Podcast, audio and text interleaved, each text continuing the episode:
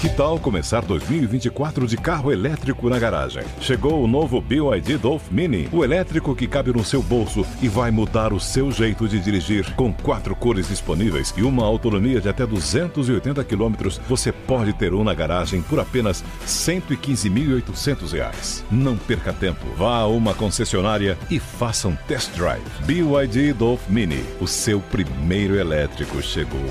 No trânsito, escolha a vida. Anatomy of an ad. Subconsciously trigger emotions through music. Perfect. Define an opportunity. Imagine talking to millions of people across the U.S. like I am now. Identify a problem. Creating an audio ad is time consuming. Offer a solution. Utilize cutting edge AI. Imagine creating all that in under 30 seconds. Well, we did to create this ad. To learn more about AI in the audio industry, download the white paper from audiostack.ai. Linha de frente. Boa tarde, eu sou o Fernando Capês e está começando Linha de Frente desta terça-feira quente, dia 28 de novembro de 2023. Hoje nossos convidados são João Belucci, Ronaldo Pagotto, que é advogado do Sindicato dos Trabalhadores da Sabesp, Ricamelo e Mônica Rosenberg. E vamos começar exatamente com o tema de hoje. O governador de São Paulo, Tarcísio de Freitas, falou com a imprensa hoje pela manhã sobre a greve no transporte sobre trilhos, que mais uma vez prejudica os cidadãos da cidade de São Paulo. Segundo Tarcísio, a paralisação é uma greve política, já que não tem pauta de reivindicações. E falou que não aceitar privatizações é não aceitar o resultado democrático das urnas.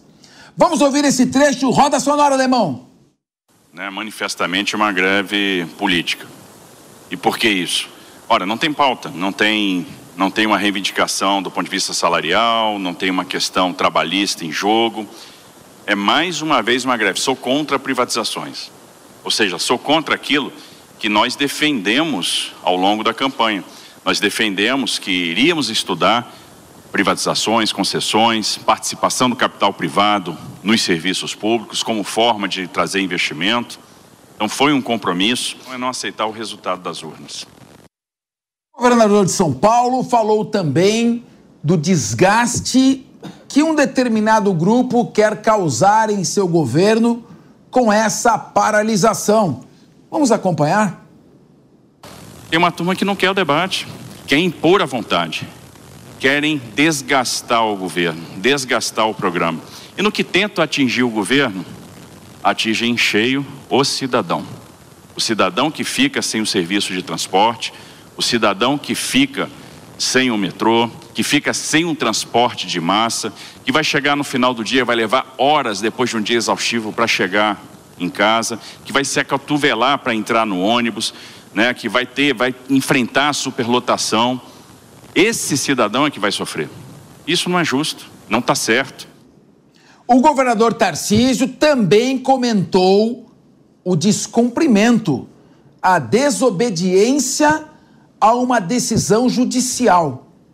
Vale destacar, e isso é muito importante, que ontem a justiça concluiu que a greve tinha cunho político e não trabalhista e determinou que 80% dos serviços do metrô e 85% da CPTM deveriam operar nos horários de pico e 60% nos demais períodos.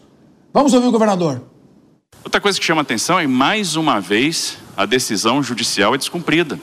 Então, você tem uma decisão judicial, estabelece a quantidade de trabalhadores que têm que operar na hora de pico, na hora de vale, e essa decisão judicial é solenemente ignorada mais uma vez, no caso do metrô. É, por fim, o governador Tarcísio de Freitas avisou que o processo de privatização da Sabesp vai continuar, independentemente daqueles que são contra. Roda sonora. Não adianta fazer greve com esse mote. Ah, vou fazer uma greve que eu não concordo com a privatização. nós vamos continuar estudando, nós vamos continuar tocando, porque nós dissemos que faríamos isso. E a operação da Sabesp vai acontecer ano que vem, pode ter, pode ter certeza disso, e vai ser um grande sucesso, e é o que vai garantir para o Estado de São Paulo universalização do serviço de saneamento, aumento da disponibilidade hídrica, o alcance de pessoas que estão nas áreas rurais, que estão nas áreas regulares consolidadas, despoluição do Tietê, né, muito investimento, a gente está falando de quase 70 bilhões de investimentos em saneamento básico no estado de São Paulo. Muito bem, vamos debater. Eu vou começar aqui com o nosso querido João Belucci. João Belucci, o governador Tarcísio foi eleito com uma larga margem de votos, com uma pauta liberal. Ele submeteu essa pauta à população de São Paulo. E pela primeira vez, o governo do PSDB não conseguiu emplacar. Veja, você teve Mário Covas, Geraldo Alckmin, José Serra, Alckmin, Alckmin, Dória, Rodrigo Garcia. E desde 1995 vinha essa pauta, que era uma pauta também com uma visão, com viés liberal várias empresas públicas foram privatizadas, né? várias é, autarquias também deixaram de existir, o equilíbrio fiscal, com críticas que possam fazer, foi mantido, e o governador Tarciso se elegeu com uma promessa ainda maior do, do ponto de vista liberal. Ele defende, claramente, ele defendeu durante a sua campanha privatizações. Ele defendeu um Estado menor economicamente viável ele defendeu zerar o déficit fiscal, manter um déficit equilibrado. Então, na verdade, quando ele vai caminhar para a privatização, ele está caminhando em direção àquilo que a população de São Paulo escolheu ao elegê-lo. Claro que nós podemos criticar a forma como determinada privatização vai ser feita, se o contrato é vantajoso ou não é vantajoso para o poder público, questionar isso, mas a, a ideia da privatização quando você se antepõe a ela para um movimento paredista de força, me parece uma, uma proposta antidemocrática. Eu queria ouvir a sua opinião, João Belucci. Faz, faz sentido a sua análise, Capês, mas agora a gente tem, com um governo de ordem progressista na, no campo federal, você tem a volta da força do sindicalismo. Essa pauta voltou à força, voltou à tona com muita força. E você tem agora, via Poder Judiciário, a volta da contribuição sindical. Você tem uma ambiência, né, um ambiente para que possibilita ao sindicato ter mais força e ter mais espaço na mídia. Agora, de fato, essa foi a pauta da privatização, foi a pauta vencedora das eleições. Isso é inegável, o Tarcísio deixou isso bastante claro, não dá para acusar ele de omitir esse tema. Agora, a questão que se traz é isso. Qual privatização? Porque, em teoria, todos somos a favor da privatização. Agora, você tem no mundo pouquíssimas empresas capazes de assumir um abacaxi do tamanho da Sabesp e saber manejá-la. É bem difícil. Você tem, inclusive, outros países, empresas públicas, empresas privadas. O, o que não pode ter é o monopólio. O monopólio que é, que é complicado para a exploração da água, que é realmente um produto, é um bem essencial à vida. Agora, de fato, essa pauta venceu nas urnas.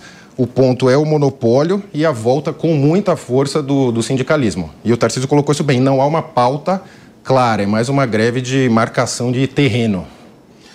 Querida Mônica Rosenberg, eu acho engraçado o pessoal aqui reclamando que, está, que o Brasil caminha para um déficit fiscal.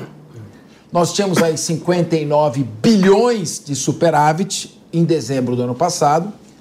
É, computando o superávit de estados e municípios, chegamos a 126 bilhões de reais. E estamos com aproximadamente 180 bilhões de déficit com emendas parlamentares, um orçamento que vai dar 50 bilhões de reais de emendas parlamentares, e as pessoas ficam criticando. Ora, a pauta do governo federal não era uma pauta de zerar o déficit público. Era uma pauta de investimento social, eh, de gastos. Não vamos aqui discutir esses gastos aqui, disso ou daquilo. Num governo de transição já aprovou o estouro do teto em 160 bilhões. E essa foi a proposta que foi criada. Se esse governo federal não privatizar, ninguém tem que reclamar. Ele foi eleito claramente com a proposta democraticamente vencedora. E agora o governo do estado de São Paulo ganha com uma proposta liberal, uma proposta de economia de mercado. você acha que uma greve de cunho político é uma forma adequada de resistir a isso? Boa tarde, Capês. Boa tarde você que está aí acompanhando a Jovem Pan. Muito pelo contrário, né? O que essa greve está mostrando é justamente a importância da gente avançar na pauta das privatizações, porque acaba ficando o cidadão refém desses grupos que nós, parabéns à Jovem Pan de ter trazido na mesa de hoje o advogado do sindicato do, da, da, Sabesp, vai depois nos explicar como é que pode um grupo, vários grupos de trabalhadores, cujos salários são pagos com o nosso imposto, são empresas estatais. Eles estão lá fazendo greve para manter benefícios, para manter privilégios. O medo maior é que hajam mudanças que certamente iriam beneficiar, se a privatização for bem feita, se nós alimentarmos a quebra do monopólio, se houver concorrência, elas favorecem o consumidor, favorece o cidadão. Então, a privatização que o cidadão já disse querer e que favorece o cidadão está sendo hoje obstada por uma greve que tira acesso da população exatamente para lutar, para manter os seus benefícios e os seus privilégios. Então, está tudo errado e, mais uma vez, o prejudicado é o cidadão que está ali tentando chegar no seu trabalho.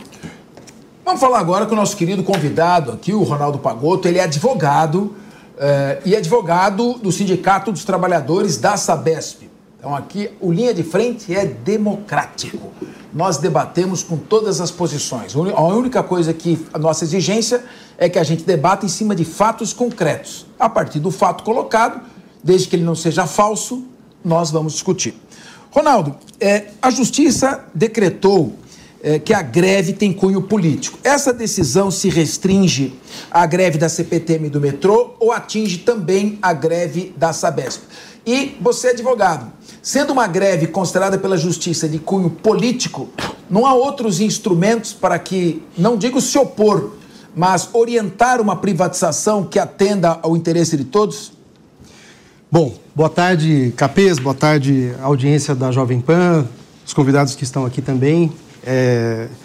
Alguns pontos sobre esse tema. Esse tema é um tema importante para debater em espaços como esse, esse tema interessa ao conjunto da população de São Paulo, não só a população atingida ou diretamente tocada pela Sabesp, mas o conjunto do Estado.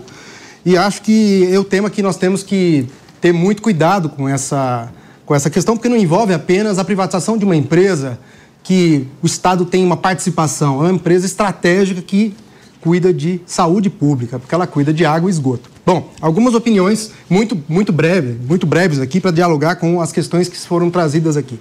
Primeiramente, eu acho que o Tarcísio, na campanha eleitoral, ele recua na afirmação de que iria privatizar a Sabesp, porque esse é um tema controverso na sociedade e em São Paulo a população tem uma posição majoritariamente contrária à privatização da Sabesp e ele sentiu isso na campanha, recuou. O que, que ele disse? Vou fazer estudos. Vamos falar sério, o que, que, o, que, que o Tarcísio fez de estudo? Contratou uma empresa por 46 milhões de reais para dar um parecer de 76 páginas. E o parecer foi comprado para que ele tivesse uma conclusão. E aqui eu afirmo: a conclusão foi pré-determinada. Não é um estudo em que percorre todas as questões. Vou dar um exemplo apenas para ilustrar. A Sabesp, a, pro, a proposta é que a Sabesp, se privatizada, consiga entregar um ano antes do plano geral de enfrentamento do problema do tratamento de esgoto. Não é me desculpem, mas assim, não é sério a gente tratar da privatização de uma empresa estratégica como essa, é, tentando antecipar em um ano como sendo esse o problema. Não é esse o problema. Então, queria chamar aqui a atenção de quais são as questões que estão em jogo. É, primeiro, nós estamos falando de uma empresa que é lucrativa, uma empresa que tem quase 50 anos de estabelecimento aqui no Estado.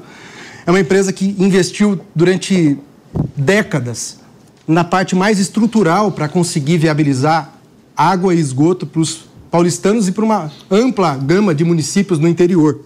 Ou seja, é uma empresa que já fez investimentos pesadíssimos para garantir o serviço de água e esgoto. É uma empresa que tem monopólio, é uma empresa que não tem, ninguém consegue ficar fora da Sabesp, todo mundo é consumidor, é uma empresa que tem baixíssimo capês, índice de inadimplência. É uma empresa que tem uma tarifa razoavelmente alta, é uma empresa lucrativa, ou seja, nós estamos falando, não é de privatizar um setor que precisa de um investimento, que ele está tá destruída ou está abalada. É uma empresa lucrativa e moderna. É uma empresa que tem capacidade de prometer enfrentar o problema do saneamento e esgoto e tem feito isso ao longo das últimas décadas, graças a esses trabalhadores, que são, Mônica, concurso público 99%. São concursados, um concurso duro, passam por um período intenso de. Não, não é uma. Eles não estão defendendo privilégios, estão defendendo. Mas a privatização parte... pode tirar o emprego deles? Sim, pode tirar. Essa, essa é a cena. Veja bem, você presta um concurso você assina um contrato mediante o um processo seletivo. Você tem, na verdade, uma estabilidade assegurada. Na justiça, eles não podem recuperar caso venham a ser demitidos? Eles podem, mas isso vai levar um tempo, um bom tempo de litígio, enquanto isso, a caneta já demitiu. E isso é o que importa. Importa muito para esses trabalhadores. Eles são construtores dessa empresa. Eles não vão para a Sabesp trabalhar e saem. Tem um envolvimento direto com esses temas. E quando o governador fala que a Sabesp não consegue atender, ou quando a base do governador fala uma série de questões sobre a Sabesp, inclusive sobre os trabalhadores, eles se tocam muito. E precisam ter voz para se defender, para uh, apresentar a sua versão. Então, a privatização da Sabesp é entregar a joia da coroa do Estado de São Paulo. Ronaldo, posso só te perguntar a questão do investimento em saneamento básico? Então divide a tela aqui, aqui é, é, debate, isso, é, é debate. É debate. Vamos lá. Que o Tarcísio argumenta que o ponto é esse, os 70 bi em saneamento. Não, não procede? A Sabesp não investiria esse valor ou investiria? O plano de investimento da Sabesp é robusto é pesadíssimo. Pode ser incrementado, pode ser amplificado. A questão é esse, esse não é o debate. O governador não está debatendo a sério os grandes problemas do saneamento no estado de São Paulo. Por quê? Porque falar que a privatização vai adiantar um ano na entrega do, do tratamento de esgoto o plano da Sabesp é 2030, o plano do governador é 2031, não é sério. Mas não tem todo esse 70 bi previsto é, atualmente. Não, não, hoje tem uma margem de investimento, posso fazer a consulta, mas é, não, não exatamente esse valor. Obviamente que o governador joga um valor mais alto para tentar convencer por essa margem de investimento. Agora, não tem setor. Quer, governador, quer investir no estado de São Paulo? Investe para gerar emprego e renda. Investe na indústria. Trabalha, empresário que quer comprar ações da Sabesp. Está aberta a compra de ações da Sabesp na Bolsa de, São, Bolsa de Valores de São Paulo, na B3. Você pode entrar agora e fazer compra de ações da Sabesp e virar um investidor da Sabesp. O que não precisa é privatizar com subsídio público, com é, todo essa, esse aparato de monopólio, investimento já feito e falar que isso vai enfrentar um problema de saneamento que não é verdade.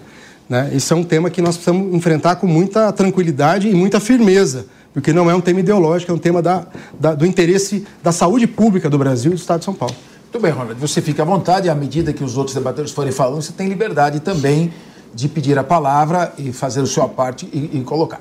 A verdade é a seguinte, eu tenho muitos amigos, amigos mesmo, que já foram presidentes da Sabesp. Ela é uma empresa saneada, superavitária, é uma empresa absolutamente robusta. É um orgulho até para os paulistas. Agora, quando você vai privatizar, você promove uma venda de ativos. Isso vai trazer um fluxo de capital para o governo do estado enorme. Esse fluxo de capital pode ser revertido através de investimentos, inclusive na, na área do saneamento. Então, existe uma lógica também na privatização. Ricamelo, desde que esse processo de privatização da Sabesp, CPTM, metrô, siga uma lógica de transparência, em que Tribunal de Contas possa acompanhar, Ministério Público possa acompanhar, Assembleia Legislativa possa acompanhar, e desde que seja feita uma discussão democrática, a ideia, a ideia geral da privatização, ela me agrada. Não estou entrando em detalhes. Acho que os direitos adquiridos têm que ser respeitados. Eu não vejo uma possibilidade de uma mudança de regime econômico numa empresa violando contratos assinados. Me parece que isso aqui é, é, é, deveria, inclusive, ser um ponto pacífico na exigência de privatização. Agora, eu pessoalmente sou apoio, sou adepto de privatizações. Eu acho que o Estado não tem que ter empresa. Estado tem que estar só onde ele é essencial, onde ele não pode faltar segurança, justiça, é, é, educação. E ele não tem que ser, ter, competir no mercado privado com empresas. Tem que assegurar é, liber, regras é, claras e assegurar competição. Então, a ideia da privatização me agrada. A ideia te agrada e o modelo de privatização você já teve acesso para saber se é bom ou não? Rica Melo. Olha, professor Capês, é, pessoal que está aqui em casa, vamos lá. De fato, acho que todo mundo que falou aqui um pouco sobre essa Sabesp tem razão em vários pontos. Primeira coisa, é um orgulho para o paulista, eu sou paulista, de ter a Sabesp aqui com a gente. A Sabesp, para vocês terem uma ideia, de fato, ela teve um lucro de 3 bilhões de reais no ano de 2022. Tá? Então, é uma empresa muito superavitária, de fato. Só que é o seguinte, a Sabesp investiu 5 bilhões de reais no ano passado. Quando a gente fala que ela tem um programa de investimento robusto, ela tem um programa de investimento robusto, mas a gente precisava que fosse muito mais. É a, a população que tem esgoto tratado aqui no estado de São Paulo é abaixo de 70%. Tem 30% das pessoas, uma cada, cada três praticamente, que não tem esgoto na sua casa. Então, a gente precisa resolver. É claro, 99%, um percentual muito grande de pessoas têm água potável. E que bacana, São Paulo é o estado da federação mais rico mas a gente ainda tem muita gente que não tem esgoto tratado. E aí o que, que a gente espera de uma privatização? Eu sou um economista, sou liberal entendo que algumas empresas e alguns segmentos pode até não ser, é, tenham que necessariamente ser privatizados. Mas o caso da água, a Sabesp, ela vem andando mais devagar do que o Estado de São Paulo precisa, mais devagar do que de fato esse aqui, que é a locomotiva do, do Brasil, precisa. Então vamos lá. Tem lucro? Tem lucro. Tem investimento? Tem investimento. Mas esse investimento poderia ser muito maior. É, o Ronaldo estava comentando que uma parte da população maior, ela realmente é contra a privatização, é verdade. Teve uma, uma pesquisa lá no começo do ano, março, abril, 53% das pessoas são contra a privatização da Sabesp, 40% são a favor, é quase meio a meio ainda com a vantagem contra a privatização. Por quê? Porque é, tem um orgulho sobre essa empresa, tem essa empresa que dá lucro, mas, mas vamos lá. Gente, se a gente consegue ter um investimento maior, se a gente consegue ter meios de controlar o que essa Sabesp faz, diferente do que a Enel fez aí no mês passado, né? Porque a gente acabou, o governo não conseguiu ter, de fato, mecanismos para garantir que o trabalho que a Enel ia fazer era um trabalho bem feito. Então, o governo tem que fazer isso, não é fácil de fazer. Tá? De fato, é necessário que seja feito, porque é uma empresa Rica, que roda bem. Ô, Rica, mas pera um pouco. Aquela queda de energia na Assembleia foi mandrake. No dia que tá, chamaram o presidente da Enel, aí de, deu, deu, caiu a luz ali. Pra mim, aquilo ali me, me lembra o tempo que eu tava na São Francisco, subia pra jogar balde d'água no pátio. Aquilo é traquinagem. Profe, professor. Você falou da Enel, me ligaram depois, o presidente da Enel ligou, vocês precisam fazer uma, uma retratação. Não vai, aqui não tem retratação, você vem aqui convidado, sente e fala. Então, mas vamos lembrar que na Assembleia não, não foi a Enel a culpada da luta. Professor, professor, a gente estava comentando antes do programa, a molecada hoje em dia não tem limites. A pessoa às vezes não tem muito respeito, a gente sabe que pode ter sido uma traquinagem ali de algumas pessoas. Mas, voltando, 70% das pessoas do estado de São Paulo acreditam que a privatização das estradas foi boa. As estradas são um pouco melhores, 35%, e outros 35% falam que é muito melhor do que tinha antigamente. E houve uma grita, uma gritaria lá 20 anos atrás, há muitos anos, quando começaram as privatizações das estradas. Mas você, paulista, e as pessoas do resto do Brasil, sabe que quando anda na estrada de São Paulo, são as melhores estradas do país. Só que tem um problema, são os pedágios mais altos também. Então aí vem o governo tendo que regular uma, essa privatização para que ela seja benéfica benéfica para as pessoas. Último ponto aqui: a água no Brasil é cara. A Sabesp tem esse lucro todo. Não é porque ela é super eficiente. Eu não estou dentro da Sabesp, não consigo dizer exatamente sobre a eficiência dela. Mas uma coisa eu posso te dizer. Quando o Tarcísio começou a ficar na frente das pesquisas, lá em setembro do ano passado, as ações da Sabesp dobraram de valor. Por que, que dobraram de valor? Porque os investidores acreditam que essa Sabesp vai ser privatizada. E se ela dobrou de valor, olha só, o Tarcísio já dobrou o valor da empresa, que hoje vale 50 bilhões de reais. Não é pouco dinheiro, não. É bastante dinheiro. E isso pode significar bastante dinheiro para o Estado. Por quê? Porque o mercado acredita que no momento que ela for privatizada, a eficiência dela aumenta, o lucro dela aumenta, e então a capacidade dela, de investimento dela aumenta. Então esses 30% das pessoas que hoje não têm esgoto tratado na sua casa podem vir a ter. É por esses pontos que a Sabesp tem a ideia dela ser privatizada. É por esses pontos que eu acredito que é uma boa solução, caso o governo, caso o Estado, caso o ataques, caso a gente consiga garantir que seja uma boa privatização. Mas, gente, você que trabalha, trabalhador da Sabesp, você está de parabéns. Vocês já fazem um ótimo trabalho. Mas será que a gente não pode fazer um trabalho ainda melhor? É por isso que a gente está lutando aqui. Bom, antes que o meu amigo, deputado André do Prado, presidente da Assembleia, fique bravo comigo, também não foi uma traquinagem. Foi uma falha sistêmica que ocorreu no dia que o presidente da Enel foi prestar depoimento. Não foi nem culpa da Enel, nem culpa da Assembleia, nem uma molecagem. Fiz uma brincadeira, mas não foi culpa da Enel. Agora, querida Mônica Rosenberg, você que nasceu num lar de economistas, né? O Luiz Paulo Rosenberg, que além de um grande corintiano, é, é um, um grande economista. Nós temos aqui, numa população estimada em São Paulo, tem 33,7 milhões de pessoas, né? Aí você tem é, 1,6 milhões, 4,95 sem abastecimento de água. E cerca de 4 milhões, 12,5 carecem de serviços de esgotamento sanitário. Nós estamos falando do estado de São Paulo, que é um estado, se você colocar nos Estados Unidos da América, eu acho que só não é mais rico que a Califórnia, a Flórida e Nova York. Talvez o Texas. Então está entre os quatro, cinco estados mais ricos. Então não é um estado é, é, carente de recursos. A Sabesp ela é reconhecidamente eficiente. Não dá para falar que não é. Ela é eficiente, tem um trabalho de excelência reconhecido pelos paulistas. Agora, essa privatização, se ela vier a assegurar o direito adquirido dos trabalhadores, porque do contrário, para mim não seria uma privatização, seria um golpe. Então a privatização tem que assegurar os contratos que estão em andamento, até porque o Poder Judiciário corrige isso na sequência. Respeitado isso, o, a privatização não traria uma injeção de capital novo, privado, capaz de suprir esse percentual da população que ainda não tem acesso dentro da população, dentro do estado de São Paulo? Pois é, e vai além de uma injeção de capital. É importante lembrar. Eu vou, o Rica trouxe vários números, o Pagoto está ali anotando alucinadamente, eu vou te passar logo a palavra. Hum. Mas só lembrar, gente, Privatização não é castigo para a empresa estatal que vai mal das pernas. Né? A gente fala como, ah, puxa, ela dá lucro, ela vai bem. Não é um castigo para a empresa que vai mal. O governo tem como objetivo básico proteger o cidadão, preservar o interesse do cidadão. E se a gente começa a entender que uma empresa privatizada, ou seja, um empresário tocando, pode ser mais eficiente, por melhor que ela seja hoje, se ela vai ganhar em eficiência, se ela vai atender melhor a população, a privatização é de interesse de toda a população. E aí, claro, todos os acordos têm que ser feitos para que sejam preservados os direitos adquiridos. Mas a privatização não é porque a empresa não deu lucro, não é porque a empresa está sendo mal administrada. A privatização é porque o Estado tem coisa mais importante para fazer do que cuidar do esgoto. Ele tem que garantir que a população receba esse esgoto pelo menor custo possível, com a melhor qualidade possível.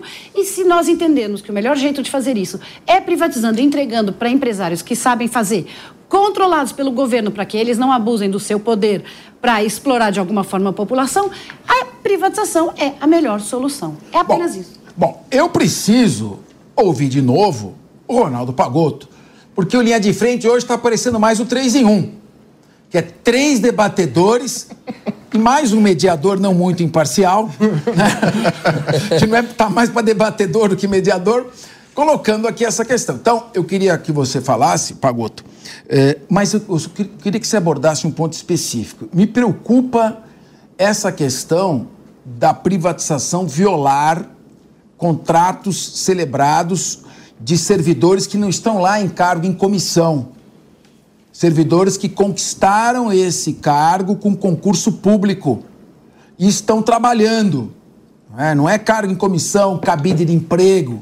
Quando você fala em privatizar um monte de estatal, tem um monte de estatal aí, federal eh, principalmente, que ali o Centron, Centron, o Centrão vai acomodando, botando ali um monte de gente, um monte de penduricalho e que acaba tendo pouca eficiência no trabalho, às vezes nem vai trabalhar, e isso traz consequências.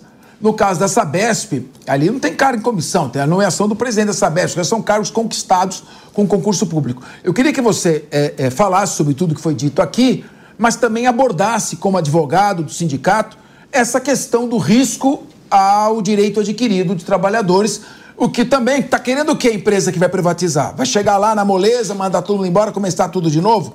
A privatização tem que ter um contrato que regule esses direitos. Capês, é, esse tema Vou começar de trás para frente.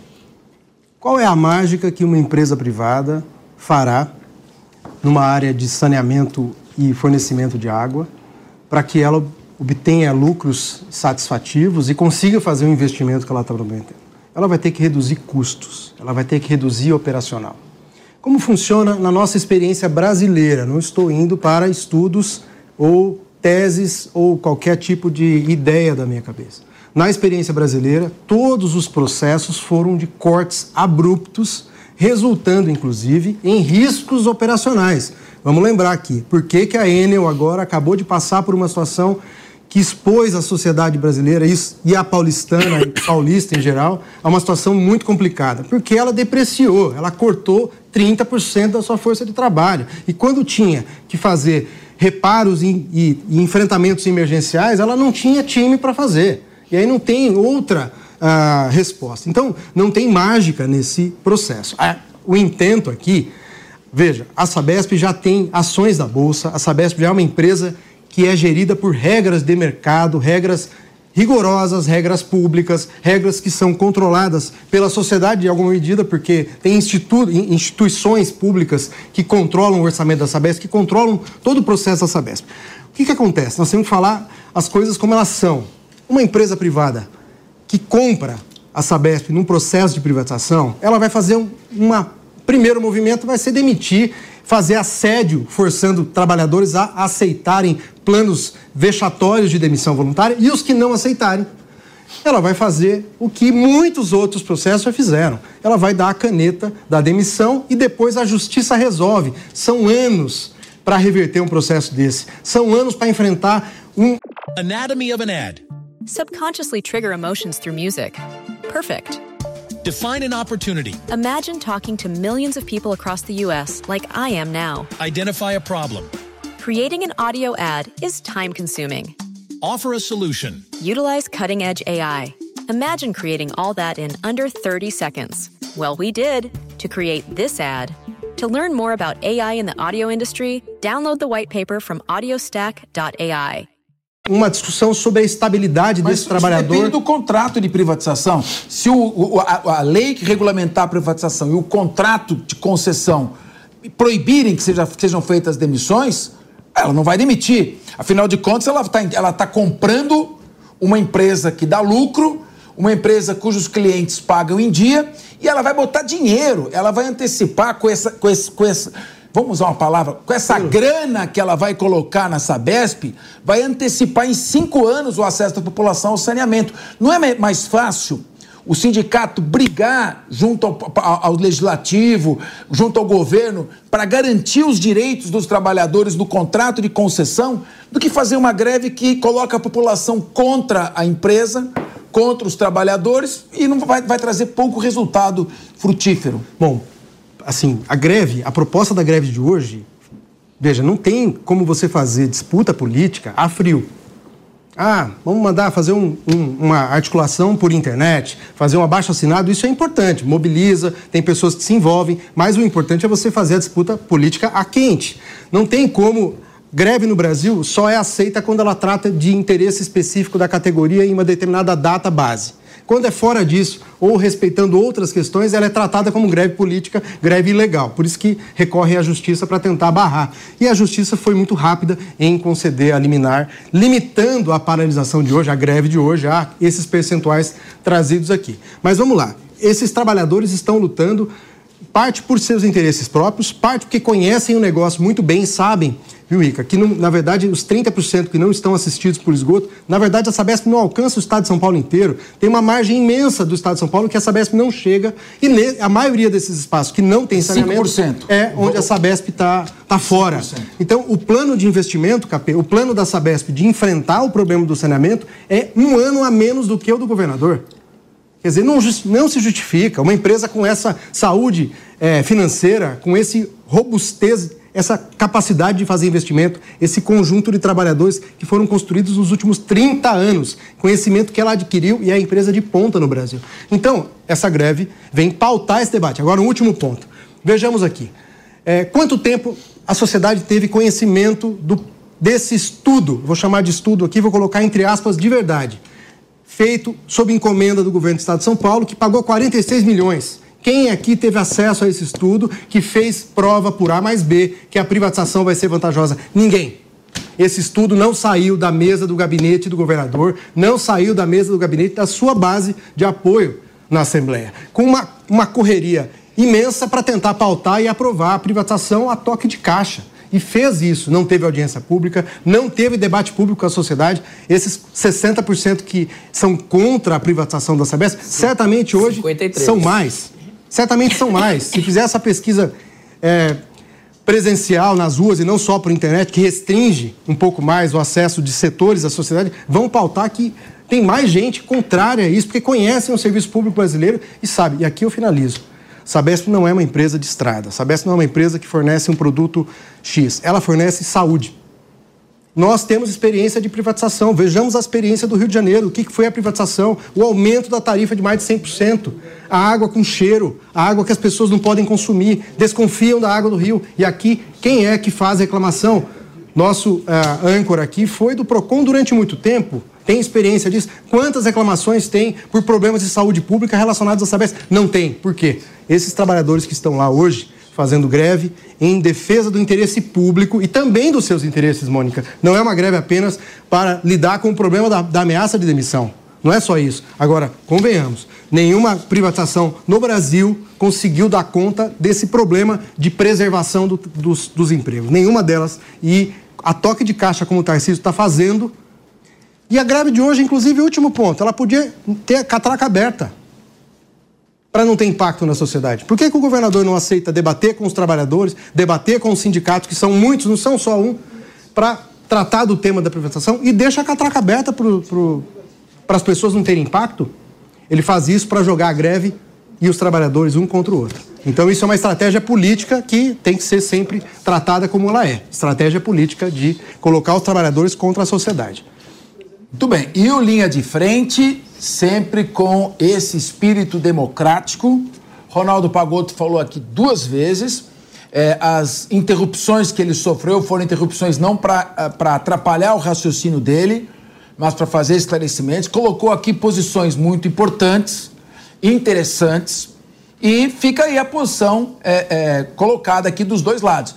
Pessoalmente, eu entendo que a privatização é muito importante vai entrar, vão entrar milhões, talvez bilhões de recursos para acelerar o processo de saneamento básico e não me parece que haja possibilidade jurídica de romper contratos de servidores que conquistaram por serviço público sua posição. Se o contrato de concessão estiver prevendo esse tipo de situação, eu tenho certeza, é, claro, ninguém aqui é dono da verdade, mas eu já vou completar quase 40 anos na área jurídica, mas a gente sabe alguma coisa de princípios constitucionais.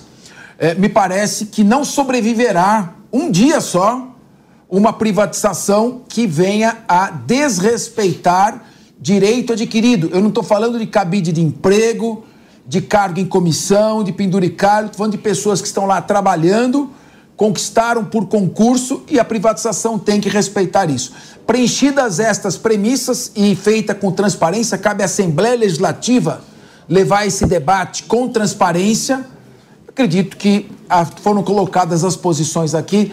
A maioria da mesa é a favor da privatização. O João Belucci você é a favor ou só para você é a favor? Você ficou, você ficou numa mureta que eu não entendi é, direito. Para falar a verdade, eu não, eu não sei se eu sou a favor ou contra por conta disso. É, eu percebi que você estava na mureta. Porque é difícil você. Tem poucas empresas no mundo que podem assumir esse pepino. E você tem essa questão desses contratos de privatização, conforme o Ronaldo colocou, com subsídio. Ou seja, a empresa vai ter uma meta normalmente, e se não atinge, vai lá o governo, que somos nós. E dobra a meta. E, e paga a empresa. E dobra a meta. Igual nas empresas de ônibus aqui em São Paulo, elas têm uma meta para atingir, o governo vai lá e vai pagando. Então, é muito Então, complicado. eu quero saber o seguinte: eu posso. Nós estamos aqui no, no, no, no, que nem o Campeonato Brasileiro, né? Hoje é água, é Vasco e Corinthians. E a água não. Tá 2 é a 2 então? Mônica e, e, e Rica contra a privatização favor. A favor. A favor da privatização. O nosso Pagoto e você não, eu não sou contra. Nós perdemos, dois contra perdemos, um meio. Perdemos, favor, perdemos o Guerreiro aqui, é isso? Eu sou a favor, desde que não tenha o subsídio. Perdemos o Guerreiro. Desde que não tenha o subsídio. Perdemos o Guerreiro, gente. Quebra o monopólio. Tá. Quebrando o monopólio e não tendo subsídio, acho que seria o ideal. Tá. Então, então, você é contra. Porque sem, sem subsídio não tem privatização, não. sem quebrar, não vai quebrar o monopólio e não vai garantir. O ponto é esse, ele foi pouco discutido com a sociedade é. o tema. É. O, o, gente, vocês estão falando de monopólio. Não é fácil de quebrar o monopólio. Porque, Muito lá, difícil. Assim como você pensa na eletricidade, a água vem por um cano e chega na sua casa. E ela não é e da esgoto, pertence o esgoto sai pelo outro cano. Você quer colocar dois canos para chegar água na sua casa? Quer ter dois esgotos na saída da sua casa? Isso é praticamente impossível de se fazer, tanto é que esse tipo de serviço são serviços que em muitos lugares do mundo é uma única empresa que é, consegue fazer a comercialização desse produto na, naquele local. Claro que existem maneiras mais, hoje em dia, até mais modernas de fazer, às vezes o fio, né, por exemplo, uma empresa de distribuição de energia, às vezes essa empresa ela aluga para outra empresa para chegar até a para chegar até a sua casa, por exemplo. Existem maneiras de fazer isso, maneiras complexas, difíceis de se fazer. Esse monopólio é difícil de quebrar. Só, só uma última. Então vamos lá. O, o, o Belucci, que na minha opinião deu uma tucanada, ficou meio na mureta. Eu quero que você dê a sua posição. Agora, é, lembrando o seguinte: quando São Ricamelo lembrou bem, quando o Estado de São Paulo, em 1998, iniciou a privatização das nossas rodovias, o que, que aconteceu? Acabaram aquelas denúncias enormes de corrupção na construção da Carvalho Pinto, de outras rodovias quem paga pela manutenção da estrada é só quem usa, por isso que tem o preço do pedágio. Quem não usa a estrada não paga por meio de impostos. Então, tudo isso, hoje São Paulo tem das 20 melhores estradas do país, as 20 melhores. E o sistema de privatização do governo federal não foi tão bem sucedido porque quiseram trabalhar um pedágio meio que subsidiado. Eu quero falar, Belucci, nós vamos entrar agora numa, na guerra de, de, de Israel e o Hamas. Mas eu jamais permitiria que isso acontecesse com você querendo falar. Por favor. Não, eu só ia falar que tem uma matéria da Folha de um ano atrás falando que empresas como a Sabesp, é, essas empresas que lidam com água, são alvo, são as maiores que são alvo de restatização. Ou seja, é um contrato muito complicado, tem poucas empresas que tocam, então teria que ser mais debatido com a sociedade. Em princípio, sou contra a privatização, sou a favor da privatização, perdão, mas desde que seja bem gerida, né? É, usou, ele usou a famosa técnica da diplomacia britânica. Yes, but. Você vê que o diplomata britânico nunca diz não. Fala sim. É, porém, deixa eu só fazer um detalhe. Yes, but. Muito inteligente. Bom, mas nós vamos ter que falar agora, e é importante que se diga isso. Nós vamos, eu vou fazer uma entrevista com o Coronel Douglas McGregor na quinta-feira. Coronel Douglas, estarei com o comandante Robson Farinazo Douglas McGregor é um dos maiores especialistas militares do mundo. Foi Special Advisor, conselheiro especial do presidente Donald Trump. Atuou na Primeira Guerra do Golfo, teve uma atuação inclusive heróica na Primeira Guerra do Golfo. É, tem vários livros publicados, entre eles Margem da Vitória, que está completamente esgotado, você tem que tentar na Amazon online, só tem em inglês, está esgotado. E ele estará falando sobre duas coisas. Primeiro, uma que eu apanhei aqui, apanhei muito esse ano e no final do ano passado, quando eu disse que a Ucrânia não tinha nenhuma chance de ganhar da Rússia e que a contraofensiva da ucraniana era uma fraude, não ia ir adiante, que a OTAN foi uma das principais responsáveis pela tragédia ucraniana Saiu no, no, no, jornal ucraniano 1 milhão e 100 mil militares postos fora de combate, ou feridos de maneira irreversível, ou mortos, e continuam financiando a guerra que não acaba mais, estão arrancando ucranianos da rua, colocando dentro de vans e levando para morrer nos campos de batalha. E o Boris Johnson, que era primeiro-ministro da Grã-Bretanha, foi em fevereiro do ano passado, arrancou Zelensky da mesa de negociação, quando a Ucrânia assumisse uma neutralidade, conseguiria um processo de paz e disse: Nós vamos dar tantas armas para você que você vai destruir a Rússia. Olha o que está acontecendo, essa grande tragédia humanitária. E também o coronel Douglas McGregor disse que há um risco mais do que real. Não é uma possibilidade, é uma probabilidade de que a guerra de Israel contra o Hamas se arraste para um conflito regional. Não sou eu que estou dizendo, e as fontes que ele tem são fontes colhidas on the ground, no terreno de batalha. Vamos falar agora sobre a guerra entre Israel e Hamas. Confira um resumo das últimas 24 horas do conflito na reportagem de Vitor Brown. Vai você, Vitor.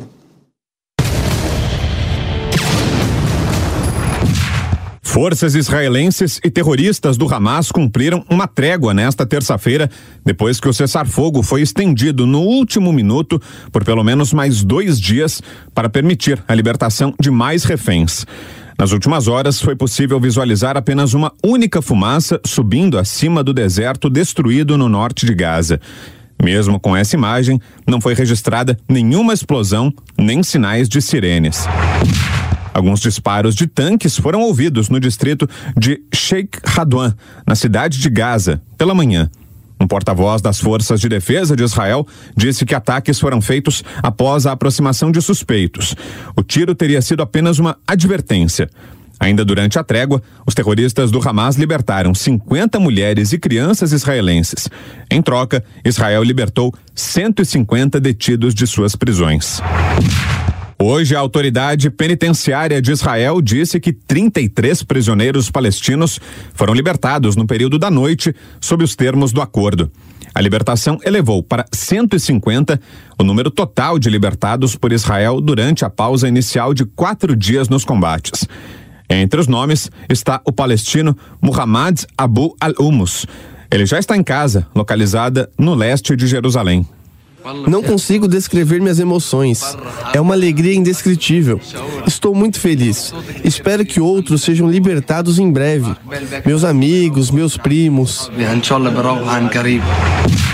O governo de Israel recebe nova lista de reféns que devem ser libertados nos próximos dias. O governo de Israel recebeu uma lista de reféns que deverão ser libertados na terça-feira, informou a Rádio do Exército de Israel, citando o gabinete do primeiro-ministro israelense. O site de notícias Axios afirmou que a lista continha 10 reféns. Não houve comentários imediatos do gabinete do primeiro-ministro. A Argentina celebrou a libertação de 11 pessoas sequestradas pelo Hamas, que aconteceu mais cedo. Entre os reféns estavam seis argentinos. Em um comunicado, a chancelaria do país agradeceu a mediação do Catar. As reféns eram duas mulheres, uma de nacionalidade argentina e a outra casada com um argentino, que foram liberadas junto com duas filhas cada uma. No comunicado, a Argentina também disse que espera mais ajuda humanitária na faixa de Gaza para fortalecer a assistência à população civil palestina que enfrenta uma crise humanitária de grandes proporções. Mais pessoas poderão morrer de doenças do que de bombardeios na faixa de Gaza se o sistema de saúde não for reparado, disse um porta-voz da Organização Mundial da Saúde nesta terça-feira. As autoridades de saúde de Gaza, consideradas confiáveis pelas Nações Unidas, dizem que mais de 15 mil pessoas foram confirmadas como mortas nos bombardeios em Gaza por Israel cerca de 40% delas crianças, com muito mais mortos temendo-se que estejam perdidos sob os escombros. Israel jurou aniquilar o Hamas, o grupo terrorista que governa Gaza, depois de os seus homens armados terem atravessado a cerca e matado cerca de 1.200 pessoas e feito 240 prisioneiros em 7 de outubro. E a trégua entre Israel e Hamas parece que não deve durar muito. Por que, Henrica? Nessa terça-feira, os dois lados trocaram acusações. Ué, mas eles tinham virado amigos? E apontaram violações ao acordo de cessar fogo em Gaza. Israel disse que três dispositivos de explosão foram detonados perto das tropas das forças de segurança ao norte da faixa de Gaza, violando a estrutura da pausa operacional. Já o Hamas afirmou que, entre aspas, eh, ocorreram atritos, como resultado de uma violação clara pelo inimigo do acordo de trégua. Lembrando que ontem Israel e Hamas entraram em acordo por mais dois dias de cessar fogo. Mônica Rosenberg, é, é difícil você, do lado de Israel, que é uma democracia, tem um exército regular, disciplinado, está tendo uma atuação polêmica em Gaza, mas é um exército que está obrigado a seguir regras, tem uma hierarquia de comando. Você querer cobrar do Hamas, que tem 17 braços independentes, muitos sobre os quais ele não tem, às vezes, até controle, que vá ter um controle total dessa trégua. Israel está fazendo aquilo que é possível. O objetivo principal tem que ser pegar o maior número de reféns vivos de volta. Agora, se exigir que vai haver um controle total por parte do Hamas das condições dessa trégua, me parece um chororô que não está à altura de um exército como de Israel. A prioridade de Netanyahu é, não sei se você concorda comigo, primeiro é sobreviver politicamente, claro. Mas a segunda prioridade dele é a volta dos reféns. Qual a sua avaliação? Até porque essas duas coisas estão ligadas, né? Porque as famílias dos reféns já estão pressionando para a queda dele. Então, ele precisa trazer esses reféns de volta para ter um respiro. Agora, eu não acredito, não confio na racionalidade de quem instala QG militar embaixo de hospital. Não acredito, não confio que existe uma, uma grande organização do Hamas. Inclusive, nós vimos que no segundo ou terceiro dia eles começaram a atrasar a entrega de reféns, não ia ter, eles não sabiam onde estão os reféns. Então, tá confusa a coisa por lá e nós sabemos que é a, a organização civil, né, a, a, forma como a sociedade ali se organiza, com, com a presença do Hamas liderando. Poxa, quem não, não viu, veja as cenas dos libertados, dos prisioneiros que Israel libertou e entregou eles prenderam, mataram, esquartejaram, penduraram em praça pública vários porque consideravam que eram traidores da causa e que tinham se vendido para Israel. Então nós vimos novamente palestinos matando palestinos ali naquele contexto. Achar que existe qualquer tipo de, de equivalência entre o exército de Israel, o, o, Estado de Israel e o que acontece, infelizmente, na faixa de Gaza, até fazendo sofrer a população palestina, é realmente achar que o mundo é muito cor-de-rosa. Eles, o Hamas, quer ganhar a guerra das narrativas, eles precisam vencer a opinião pública internacional, eles sabem que na bomba eles vão perder, e para ganhar essa guerra, quanto mais continuar ali a coisa turbulenta, melhor é. Eu continuo muito otimista, acreditando que esse processo de paz, por mais complicado que seja, vai continuar. Bom, é, Ronaldo Pagotto, eu, eu, em termos operacionais, eu já fiz essa pergunta para o porta-voz do exército israelense. Em termos operacionais, os bombardeios aéreos, eles têm pouca precisão. Estão sujeitos a falhas do serviço de inteligência. Você pode provocar danos colaterais. Eu não sei se morreram 13 mil palestinos, pelo menos esses dados são, são fornecidos pelos palestinos, e a gente não sabe que, qual é o nível de confiabilidade, mas certamente está havendo muitos efeitos colaterais, muitas casualidades. Então, é, eu tenho críticas à forma da reação de Israel em termos operacionais. Agora, também dizer, comparar a ação do Hamas, que foi uma ação intencional, planejada, pré-determinada, de eliminação de pessoas e que muitas delas não tinham nada a ver com o conflito. Né? Tinham jovens ali dançando que sequer às vezes estão a par do que está acontecendo. Comparar isso com efeitos colaterais da ação do exército israelense, que disparou milhões de, de panfletos, fez ligações programadas, população se deslocar do norte para o sul, e numa guerra produz efeitos colaterais que eu repreendo, já tive isso e faço isso diretamente na, na minha fala. É, eu acho que também são coisas assimétricas, não dá para comparar uma coisa com outra.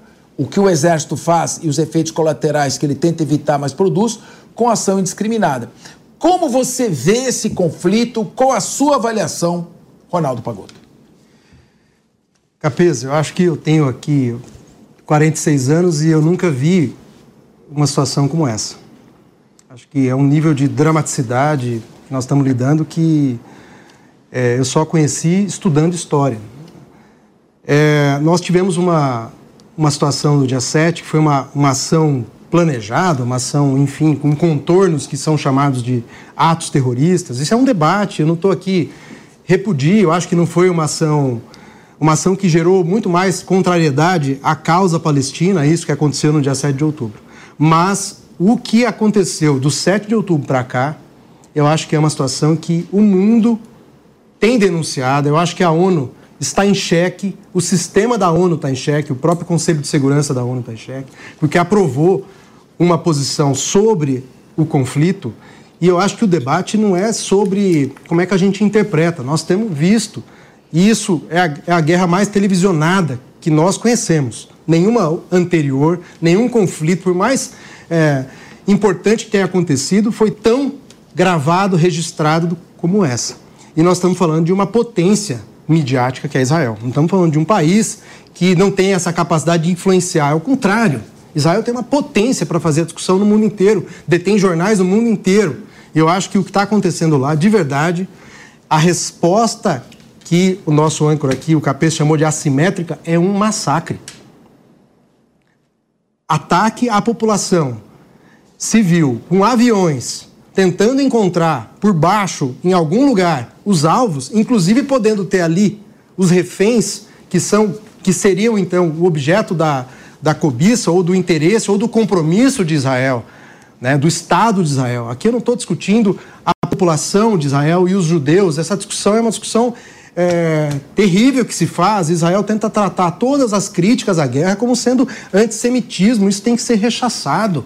Tratar os ataques do Estado de Israel à população civil, visando alcançar um inimigo que não se sabe onde está. O Hamas é uma, deve ser uma potência militar tremenda, que eu não tenho nenhuma relação, nenhum respeito, nenhuma é, simpatia, mas assim, deve ser, porque está conseguindo escapar de um bombardeio tremendo que tem duas mil pessoas Agora, um ainda soterradas. Ô, ô, Pagoto, seguinte. O tema também, é quente. Nós, sim, o tema é quente. Mas o Hamas praticou um atentado terrorista vergonhoso. Sim, denunciei. Covarde.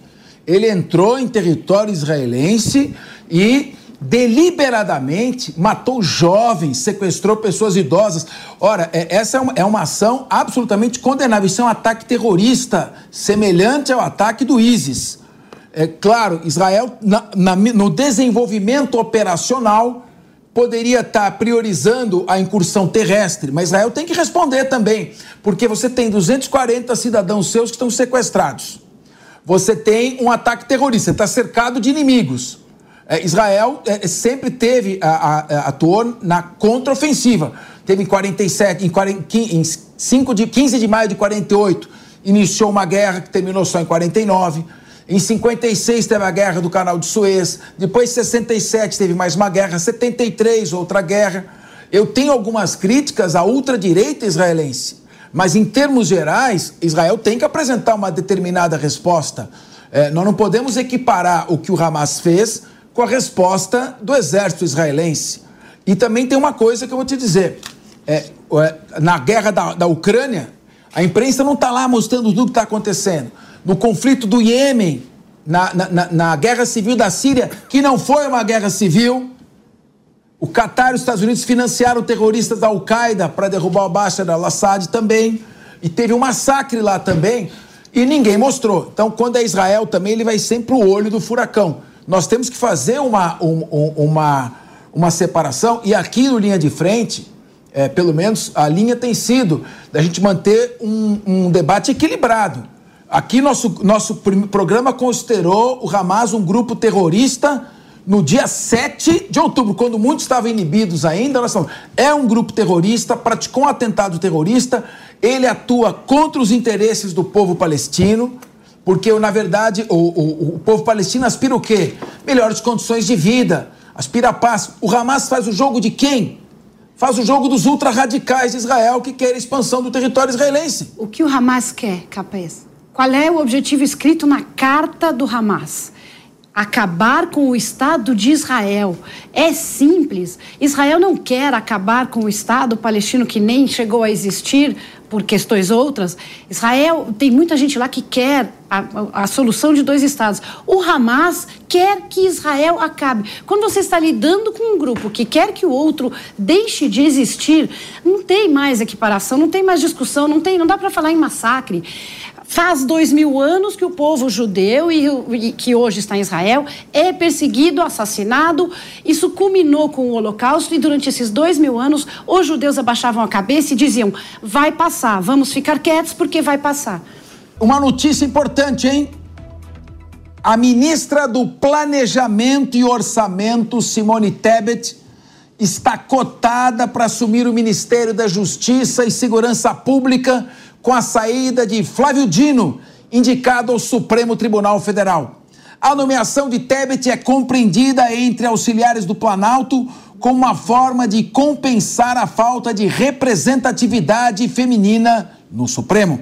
Em seu plano de governo nas eleições de 2022, quando foi candidata à presidência, a ministra defendeu a volta do Ministério da Segurança Pública Na ocasião, ela disse que recriar essa pasta colocaria a União do centro da organização, coordenação e articulação das ações de enfrentamento em parceria com os estados.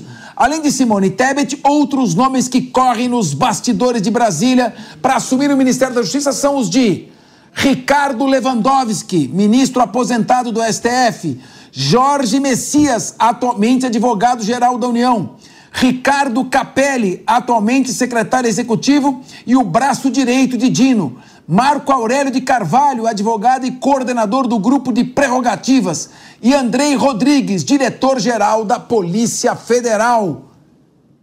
Rica Melo, qual o seu palpite? Eu acho que, de fato, a Simone já falava muito sobre o Ministério aqui, é um possível é, Ministério da Segurança Pública na sua campanha. É, entendo que existe uma falta realmente de mulheres é, aí no, no, no, governo, no governo, inclusive né, Ana Mose, Ana Maria Rita, algumas ministras também que acabaram saindo. Eu acho que o governo vai querer, é, de alguma maneira, sei lá, amendar, resolver um pouquinho esse problema, coloca Simone Tebet num ministério que ela já defendia, divide o ministério em dois e olha que bacana, mais um ministério pra gente. Opa! Dá para colocar mais uns parceiros aí, dá para colocar mais, dá para colocar mais uma cadeira aí pro, pro pessoal é, é, no, no, Ministério da, da, Justiça que seria aí separado em dois. A minha a minha tese aqui, a minha aposta é é isso, é por essa, essa saída que deve acontecer para frente, mas vamos seguir os próximos capítulos. É mesmo, é? Então, o, o Belucci, quais serão os próximos capítulos?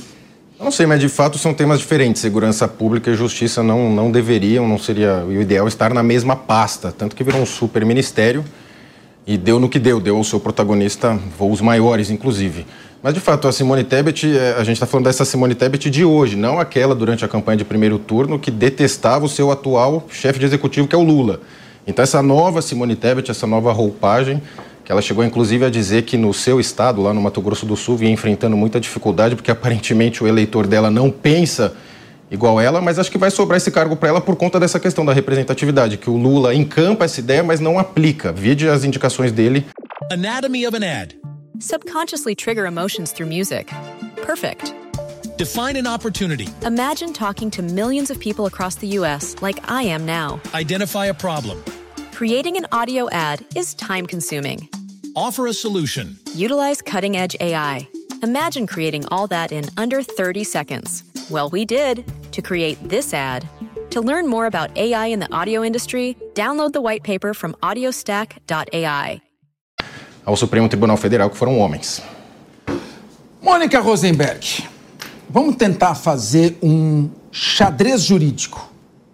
Eu tinha um programa no YouTube chamado Xadrez Jurídico.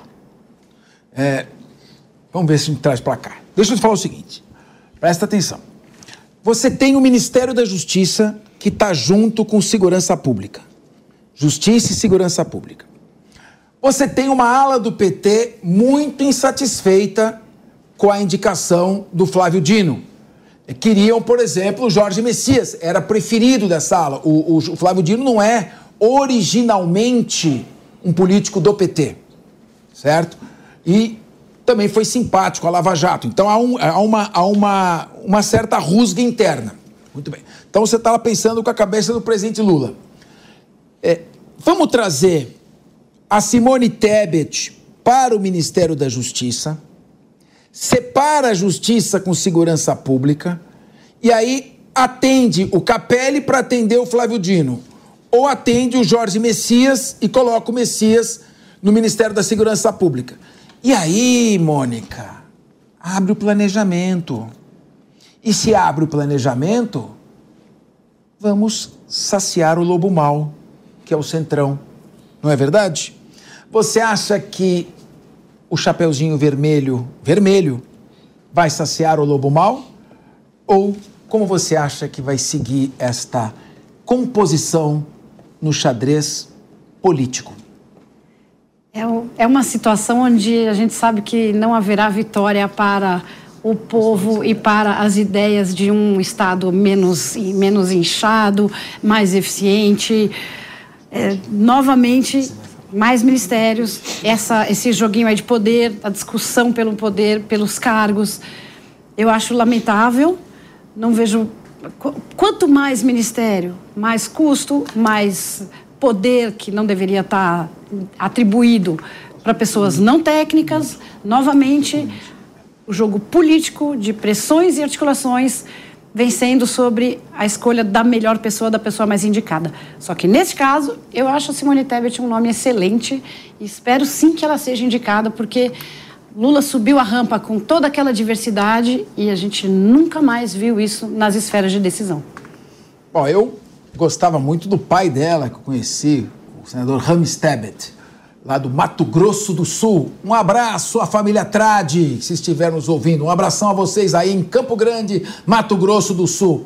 Querido Pagoto, você que, pelo que eu estou percebendo, é mais alinhado lá com a turma da esquerda, você tem uma informação boa para nós aqui. Quem dá, bate para nós um furo aí. Quem vai para esse ministério, Pagoto?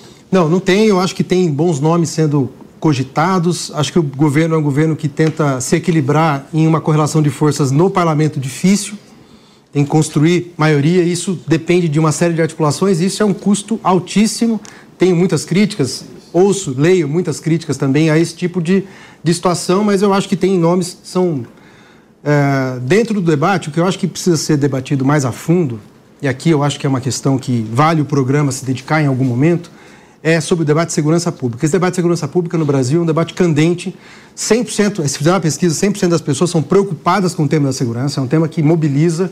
E nós temos um debate sobre segurança no Brasil muito reduzido ou circunscrito a aprender mais, a punir mais. E o Brasil prende muito, prende mal.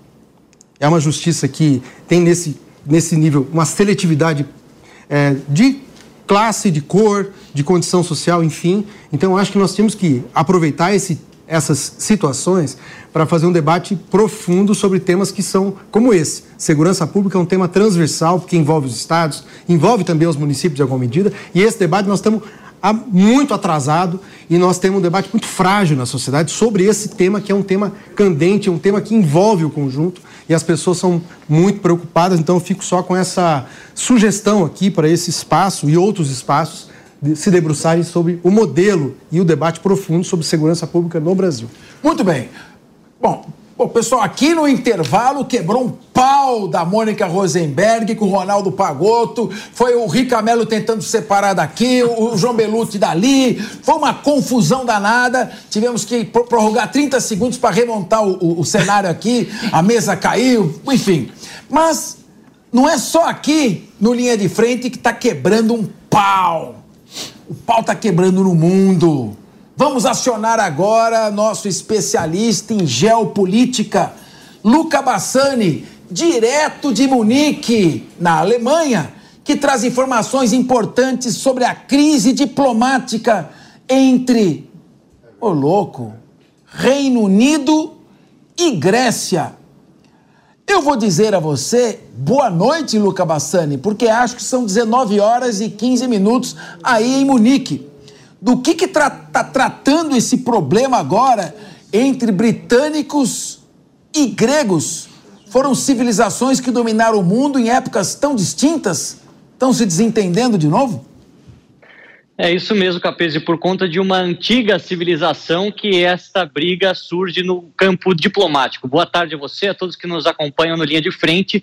Os dois primeiros ministros dos respectivos países, inclusive eles eh, ambos são conservadores, tanto Rishi Sunak quanto Kyriakos Mitsotakis da Grécia, eh, cancelaram o um encontro após uma é, de discordância, né, de uma divergência relacionada à devolução dos mármores de Égin da antiga Grécia para é, do Reino Unido para a Grécia. Uma promessa que foi feita, inclusive, durante a campanha. É importante mencionar que esses mármores tão bonitos do período clássico da Grécia Antiga foram é, conquistados pelos britânicos do começo do século XIX, é, em um acordo feito entre eles e o Império Turco Otomano, que comandava a cidade naquele momento. Então, é, os gregos querem a devolução para os seus museus, os britânicos têm essa política de não devolver nenhum dos artefatos históricos coletados ao longo de toda a sua história, o que causou um grande mal-estar entre os dois primeiros ministros, inclusive porque Mitsotakis deu uma entrevista. É,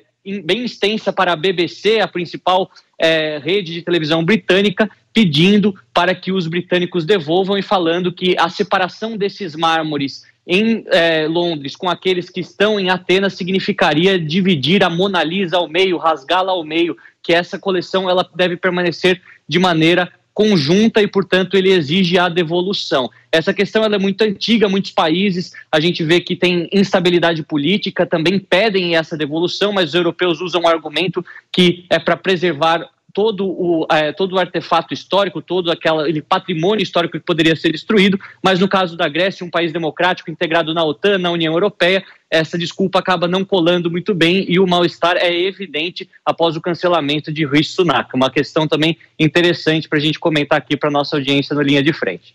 O meu querido Luca Massani, você já teve lá em Berlim, no museu, acho que é Pegasus, que é o museu da... Pergamon. Pérgamo. Pérgamo. Pérgamo, isso. Isso. É, Olha, é impressionante, eles reconstruíram a entrada do portão da Babilônia, um negócio de arrepiar. E é lá que tem a Nefertiti também, o, o, o busto da Nefertiti. Então você está numa posição privilegiada, sem contar que você ainda assiste os jogos do Bayern de Munique, time do maior jogador alemão de todos os tempos, Franz Beckenbauer, e do centroavante que para mim era melhor que Romário. Você sabe quem é?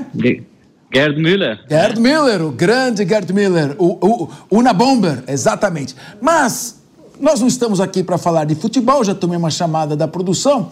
Então, mudando um pouco de assunto, dois irmãos brasileiros. Ah, que notícia chata. Dois irmãos brasileiros. Que, que, Mônica, me ajuda a ler que eu tô até. O que, que aconteceu? Dois irmãos brasileiros Presos ontem na Espanha. Ixi, foram presos ontem na Espanha. Suspeitos, Luca, de vínculo ao grupo terrorista Estado Islâmico. Eu já vi é. gente falar que o Hamas não é grupo terrorista. Não é minha posição, eu acho que é terrorista.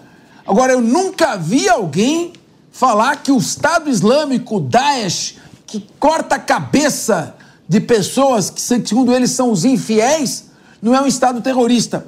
Luke, isso é perigosíssimo. Brasileiros, se tá lá para tá aqui, é um passo, hein? Luke, explica pra gente esta situação. Um país latino, a Espanha, ao lado de Portugal, com brasileiros presos com acusação seríssima de vinculação ao Daesh que é o grupo Estado Islâmico, um grupo de origem sunita que surgiu a partir da destruição do Iraque e também da destruição da Síria. E só foi controlado ali por uma atuação conjunta, aí, o exército da Rússia, eh, Estados Unidos, Turquia. Fala para nós, porque isso aí é preocupante. E as pessoas pensam, Luca, nós estamos tratando aqui de assuntos distantes, estamos falando de assuntos eu quero que você explica para nós que isso é sério realmente, passa para nós tudo o que está acontecendo. Meu querido Luca Bassani, nosso fenômeno de audiência. Obrigado, Capês. A gente vê que é uma situação extremamente complexa e é uma operação que se desenrolou na cidade ao sul da Espanha, cidade de Málaga, que fica na região da Andalucia, onde dois brasileiros que não tiveram, por enquanto, a sua identidade e a sua origem reveladas foram presos pela Guarda Nacional Espanhola por envolvimento com o Estado Islâmico, pelo menos o que mostram várias postagens que eles fizeram nas redes sociais, como produzir bombas caseiras, envenenar pessoas em massa, além, é claro, de mensagens jihadistas que mostram os seus fortes vínculos com o grupo Daesh, como você bem colocou, o Estado Islâmico, que é, dominou grande parte do Iraque e a Síria. Inclusive, eu estive esse ano na cidade de Mossul, pude ver a grande destruição que o Estado Islâmico causou, inclusive nas mesquitas é, dos muçulmanos, não só destruindo igrejas, o que é um, uma questão cultural e perseguição religiosa muito triste com os assírios do Iraque, mas também com os próprios muçulmanos.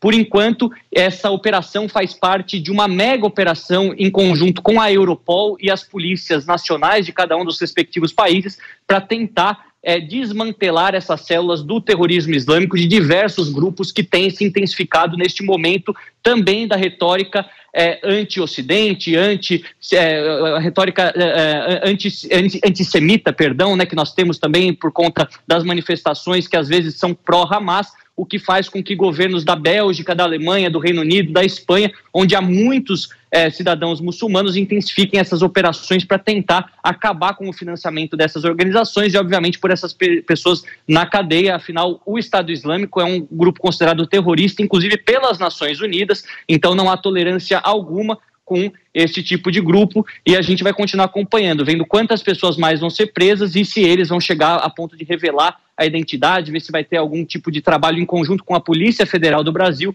isso também para ver se é, no Brasil não teria algo semelhante, lembrando que algumas semanas havia fortes indícios de que há é, brasileiros que pertenciam também ao Hezbollah, esse grupo aí político fundamentalista que também atua no Líbano. Luca Bassani, seria um exagero dizer que o Daesh é assim que ele é conhecido, o Estado Islâmico, nós chamamos de Estado Islâmico aqui no Ocidente. Seria exagero dizer que o Daesh está para a Europa, assim como o Hamas está para Israel? E seria exagero dizer que para os judeus que moram na Europa, o Daesh é mais perigoso do que o Hamas é para os judeus que moram em Israel, mesmo considerando o atentado de 7 de outubro? Olha, Capês, a gente vê que o chamado Estado Islâmico do Iraque Levante, que é, surgiu nessa região onde você bem descreveu, teve sua, seu ponto alto lá para o ano de 2014, 2015, também é, no contexto da guerra civil síria, ele conseguiu fazer várias vítimas com o terrorismo internacional aqui na Europa, com atentados de sua autoria, seja na Bélgica, seja na França, seja na Alemanha, no mercado de Natal em Berlim, um dos atentados mais tenebrosos que aconteceu aqui no país durante a, as últimas décadas. Mas a gente vê que após essa grande empreitada militar da coalizão liderada pelos americanos, com a participação dos curdos, com os turcos e, de certa forma, também as forças de Assad, apoiadas pela Turquia, conseguiram repelir e acabar com o controle territorial de grandes cidades por parte dos terroristas. De qualquer maneira, a mesma dificuldade que Israel tem de acabar com o Hamas por se tratar de uma ideologia, o Ocidente e os outros países também do Oriente Médio têm a dificuldade de acabar com o Estado Islâmico, que também é uma ideologia nefasta,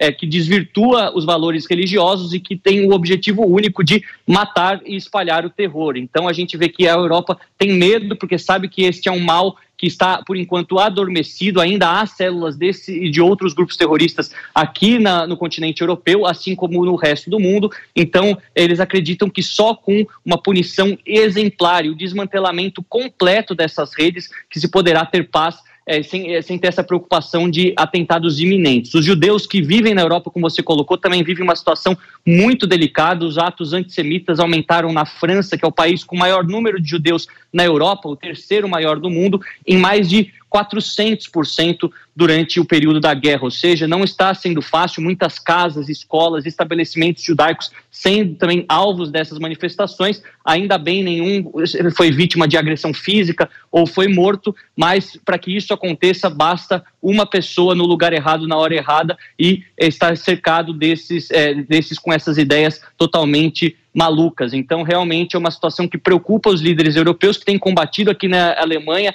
A postura outrora passiva de Olaf Scholz se tornou mais ativa durante esses meses e é, muito tem sido investido também no setor de inteligência para tentar acabar e colocar na prisão todas aquelas pessoas que compactuam com essa ideia, que são completamente, é, que não são é, de nenhuma maneira próximas àquilo que nós acreditamos na, no Ocidente, na Europa, nas democracias, na liberdade de expressão, imprensa, liberdade religiosa, ou seja, essas pessoas que não têm valores semelhantes é, não podem aqui espalhar os seus ideais de morte e terror.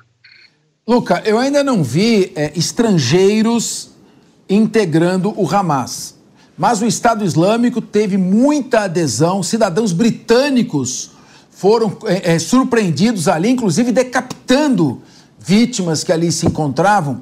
Então, qual é o risco de uma proliferação do Estado Islâmico, uma vez que são células independentes que não seguem uma organização hierárquica, uma lógica? A pessoa se considera membro do Estado Islâmico, como se diz assim hoje na gíria, né? Se paga de Estado Islâmico, vai lá e começa a decapitar pessoas. Ele, ele traz aquela causa para si. Qual o risco disso e o Estado Islâmico fez a Al-Qaeda desaparecer? É, Capes, a gente vê que esses, é, esses grupos fundamentalistas vão mudando seus nomes, mas a ideologia nefasta ela acaba sendo a mesma, que muda às vezes a sua região de atuação. A gente vê que atualmente a participação do Estado Islâmico dentro da Europa é muito mais reduzida do que foi durante os anos 2013, 14 e 15. E o que você falou é verdade. Grande parte daqueles que eram recrutados para essa causa, eles eram é, é, pessoas de origem muçulmana, origem árabe, segunda, terceira geração, nascidos na Europa, com passaporte europeu, crescidos nas escolas aqui, portanto, deveriam ter outros valores é, em si, outra visão de mundo, e mesmo assim iam para Al-Raqqa, né, aquela cidade no norte norte da Síria, iam para outras regiões do, do norte é, sírio e também do é, oeste iraquiano para realizar essas ações de terror, decapitando cristãos, decapitando até mesmo outros muçulmanos, e, e é, deu tudo certo para aquele momento o controle territorial ser reduzido ao máximo, o que a gente vê atualmente. Mas se trata de uma ideia, a gente não consegue apagar isso é, de vez. Infelizmente, a gente vê que a Al-Qaeda atualmente não se fala muito dela, os grupos terroristas que têm maior destaque são o Estado Islâmico, o Boko Haram, esse concentrado na Nigéria, que também promove uma perseguição religiosa contra os cristãos na Nigéria e na África de maneira geral, sequestrando mulheres, transformando-as em escravas sexuais, além do El Shabaab na é, Somália. Então, a gente vê que a Al-Qaeda provavelmente deva ter se dissipado e integrado esses grupos menores, além do fato de a gente ter vários grupos políticos que também têm o terrorismo como uma arma política e aí acabam sendo considerados o seu braço militar talvez terrorista e o seu braço político não, como é o caso do Hezbollah, o caso do Hamas o caso dos Houthis no Iêmen. É uma questão muito complexa e que precisará sim ser endereçada pelos países árabes, países muçulmanos moderados, seculares, que querem viver em paz, para que isso não floresça dentro de suas fronteiras. A exemplo, infelizmente, do que a gente está vendo acontecer agora na Cisjordânia, com muitas pessoas que antes nem ligavam para o Hamas e agora, com a devolução dos prisioneiros, acabam se, é, se tornando simpatizantes da causa, o que é muito perigoso para o futuro se considerarmos as radicalizações possíveis dentro dos territórios palestinos. O que eu vou agora apelar para o seu poder de síntese, porque nós temos aqui a oposição está tentando barrar a nomeação do Flávio Dino para o STF aqui no Brasil. Mas eu preciso te fazer, primeiro, um pedido que você depois estique o seu braço direito na prateleira inferior da sua biblioteca, pegue um desses livros pequenos aqui e me diga o que, que tem na capa de um deles. Por qualquer um. Isso, o que, que tem aqui? Sobre o que, que é esse livro? São todos livros de medicina. Aqui ah, você, é, você é médico? Você não tem livro de eu direito não, aí, não, meu amigo? Sou, eu, eu vou te mandar uns livros médico, aqui não. que eu tenho, viu? A, a, a, Alemanha é o berço da filosofia no direito penal. Aqui no Brasil, todo tá, mundo tá, tá nesse lado, os alemães. A biblioteca ela, ela, é ampla em todos os lados. Olha então que beleza! Olha de outras, só! Tem um piano lá também, então é uma região muito gostosa de trabalhar aqui. Olha, todo dia trazendo as notícias daqui. Ô, Luca, então eu vou te botar, já que você está esnobando essa cultura toda, eu vou te pôr numa saia justa. Aqui no Linha de Frente não tem censura e não temos papa na, papas na língua. Eu ouvi uma história, quero ver se você ouviu também, que a guerra civil na Síria não foi uma guerra civil. O Catar quer passar um gasoduto pela Síria em direção à Europa, o que praticamente aniquilaria o poder da Rússia como provedora energética da Europa Ocidental. E o Bashar al-Assad, que é o presidente da Síria, né, é, é, herdou do seu pai Hafez Assad, ele é contra isso. Então ele é aliado da Rússia. Então, Uau, eu não sei se é fofoca, mas que pegada, hein? A CIA, eu falo mesmo, a CIA e o Catar chegaram a regimentar terroristas, inclusive alguns da Al-Qaeda, que se somaram aos, aos, aos, integrantes do Kurdistão que está ali para tentar derrubar o Assad. E aí sim o, o, o entrou o Estado Islâmico, foi uma confusão generalizada. E houve então essa, é, essa grande destruição da Síria que só parou quando a Rússia bombardeou. Foi uma guerra civil ou, na sua opinião, isso que me falam aí pelos cantos no, no meu ouvido, ou vejo às vezes no YouTube, é fake news? Olha, KP, sobre essa questão do gasoduto do Catar até a Europa, eu não tenho informações, mas o plano de Israel era utilizar a rota através dos países do Golfo pela Arábia Saudita, fazendo paz com a Arábia Saudita, para depois da Arábia Saudita passar pela Jordânia e por Israel e do Mar Mediterrâneo chegar à Europa, inclusive deixando de lado a Turquia. E Erdogan não gostou nada deste plano de Benjamin Netanyahu, que agora, obviamente, vai sendo postergado. A gente vê, todavia, que a guerra na Síria, ao contrário do que muitos pensam, que são apenas dois lados, o governo de Assad, que é a situação, e os separatistas, que são a oposição, ele é muito mais complexo do que isso. Nós tínhamos e temos até hoje várias facções com vários interesses opostos: os curdos, o Estado Islâmico, os separatistas, aqueles que são é, mais ligados à família Assad. Então, eram três, quatro, cinco até grupos diferentes que guerreavam entre si e que iam fazendo acordos pontuais com potências estrangeiras e também entre si para tentar desmantelar o próximo inimigo. Então, uma questão muito complexa. Eu acredito que é sim caracterizada como uma guerra civil, apesar de agora estar num período de cessar-fogo e, inclusive, ser possível visitar grandes cidades como Alepo, como Damasco. Espero eu poder ter a chance de poder em breve ir lá também pela Jovem Pan e fazer um, uma reportagem especial é, nas terras é, sírias que tem tanta proximidade com os brasileiros também, todos esses descendentes desta grande nação. Isso, 10 milhões de descendentes aqui no Brasil. Luca Bassani, muito obrigado mais uma vez. Você tem grande parte nisso. Nós temos a melhor cobertura da guerra aqui na Jovem Pan. E muito se deve obrigado. também à sua mais do que honrosa participação. Boa noite, Luca Bassani, direto de Munique para o Linha de Frente. Mas vamos agora para os confrontos locais a oposição ao governo federal promete fazer uma intensa campanha para tentar barrar a indicação do ministro da Justiça, Flávio Dino, ao posto de ministro do Supremo Tribunal Federal. No entanto, senadores de direita admitem nos bastidores que dificilmente vão conseguir sucesso nessa empreitada. Hoje estima-se que Dino tem entre 50 a 55 votos no plenário do Senado, sendo que o mínimo necessário são 41 votos. O Partido Novo lançou uma petição online contra a indicação de Dino, que até o momento já conta com mais de 170 mil assinaturas. Já o presidente do PL, Valdemar da Costa Neto, declarou em postagem no Twitter que a bancada da legenda no Senado já foi orientada a votar contra a aprovação de Flávio Dino. Abre aspas.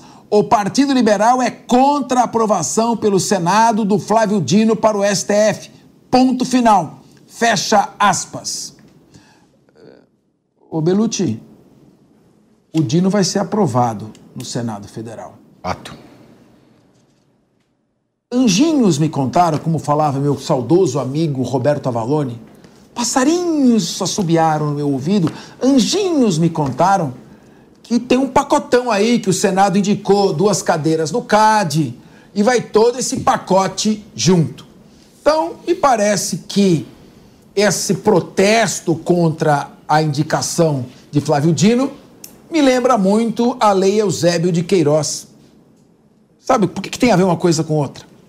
A lei Eusébio de Queiroz proibia o tráfico negreiro da África para o Brasil, seguindo a lei de, essa lei de 1850. Cinco anos antes, em 1845, a lei Bill Aberdeen havia proibido o tráfico negreiro. E o Brasil aprovou a lei Eusébio de Queiroz, mas jamais lhe deu o cumprimento. Daí surgiu a expressão: isso é para inglês ver. Desculpe a metáfora tão distante, mas não é só para inglês ver essa resistência à nomeação do Flávio Dino? Parece de fato que é para inglês ver, mas de fato a oposição deve fazer isso, deve se opor, deve lançar é, petições online. Agora, quando esse, esse, tipo de situação é ventilada na imprensa, o nome já é, o, o, o Lula indicou o nome, isso já tem um bastidor muito forte. Inclusive, eles já ventilam toda a aprovação. Então seria muito, muito difícil o Flávio Dino não ser aprovado. Assim, o Lula não, em tese, não encampa as pautas de minorias que ele encampou na campanha, não, não cumpre elas. Agora, o Flávio Dino certamente já, já foi aprovado. Agora, oposição, faça barulho, vá até o fim. Não adianta é, a oposição atuar como faz em alguns casos. Ah, como isso já está feito, eu não vou fazer nada. Não, tem que fazer, tem que honrar os seus eleitores. Agora, eu não estranharia se durante a sabatina muitos dos parlamentares que se dizem de direita, se dizem conservadores, tecerem elogios ao Flávio Dino. Vamos acompanhar. Meu querido Ronaldo Pagotto, O Flávio Dino é competente. Ele passou no concurso para juiz, passou em primeiro lugar.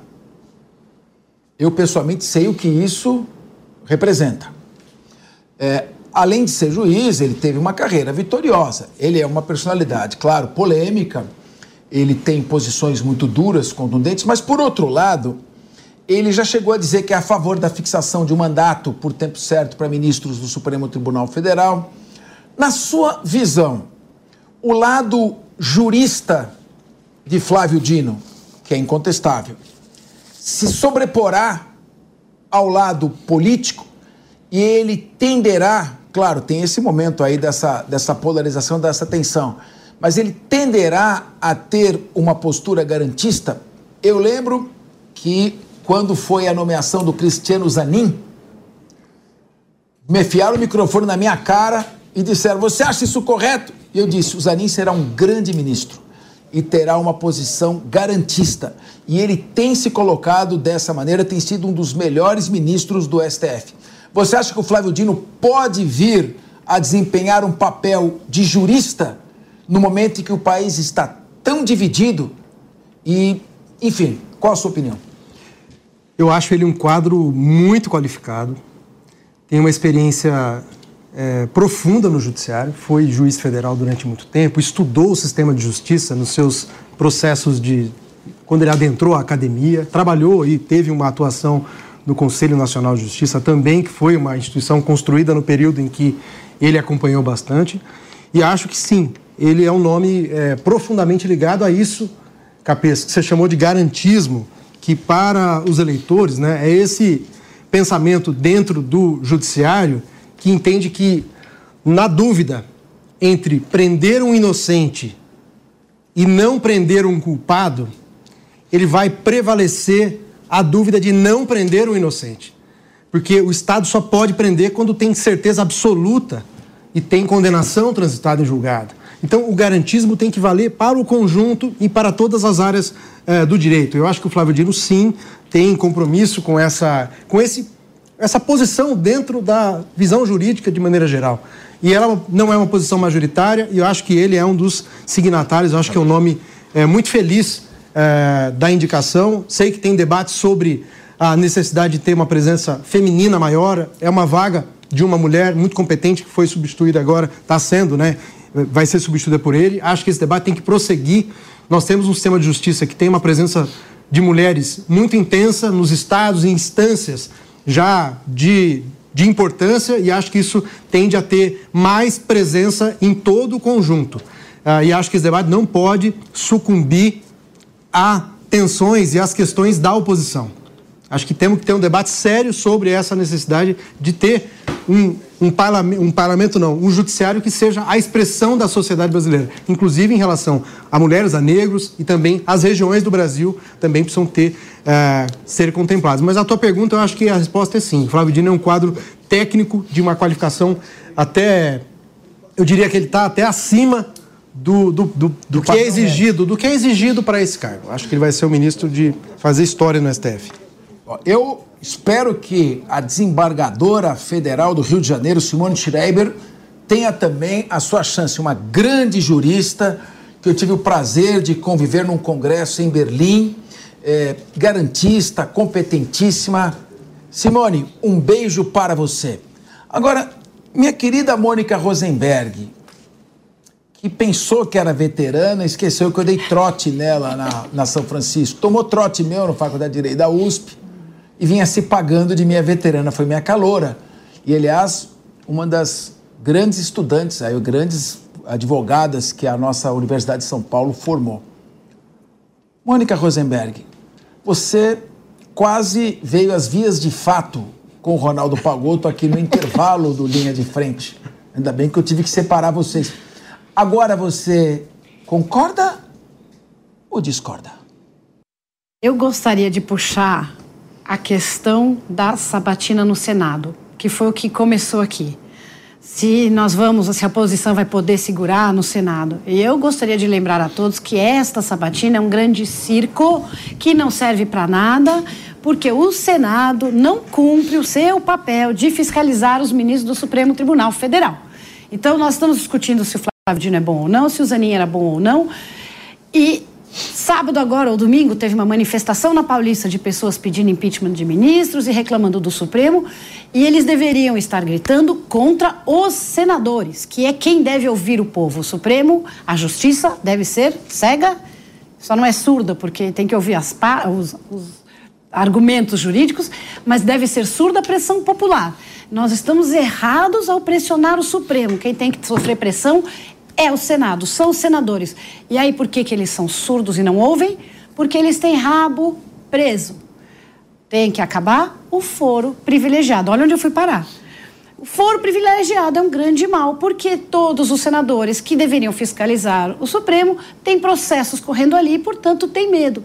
Ninguém vai fazer nada. É por isso que você disse que ele vai falar bem do, do Flávio Dino. Vai falar bem porque depois ele tem processos no Supremo. Esse é o grande problema. Isso é o que subverte toda a questão. E é por isso que em 2019, quando a gente teve a Lava Toga, que deveria ter sido aprovado, não conseguimos 29 senadores para assinar a abertura da CPI da Lava Toga. É isso que a gente tem que começar a mexer. É aí que o judiciário precisa começar a ser é, analisado para também purgar dali quem não deveria estar. Isso começa nas bases, na primeira instância, e vai sim até o Supremo Tribunal. Meu querido Ricamelo, o Ministério Público é chamado de a magistratura em pé, la magistrature debout, e ela e fica sobre um assoalho, fazendo as suas sustentações em pé, ereto, com a coluna ereta sobre o assoalho. Por isso que é chamado de parquet, o parquet. E o Ministério Público, na melhor definição de Calamandrei, seria um juiz imparcial, advogado sem paixão, mas ao mesmo tempo ele é parte. E sendo parte, ele tem uma posição muito clara e bem definida na relação processual. O Ministério Público é o encarregado de levar à justiça a pretensão acusatória do Estado enquanto ente soberano. É o Ministério Público que faz a acusação. Então, o Ministério Público é parte. Ele tem que, nas suas manifestações, ele tem que ser vibrante, ele tem que falar com emoção, ele tem que colocar sua paixão naquela acusação, ele tem que lutar pelo seu ideal de justiça. Quando ele verificar que não há provas, ele tem o dever de pedir absolvição. É sua obrigação. Mas ele é parte. E buscando esse lado da, da persecução penal, ele tem que ter essa posição.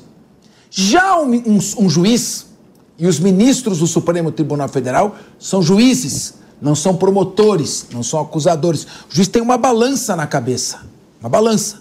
Ele ouve os dois lados, pesa e busca ali, naquele, naquela síntese dialética, a aplicação da justiça.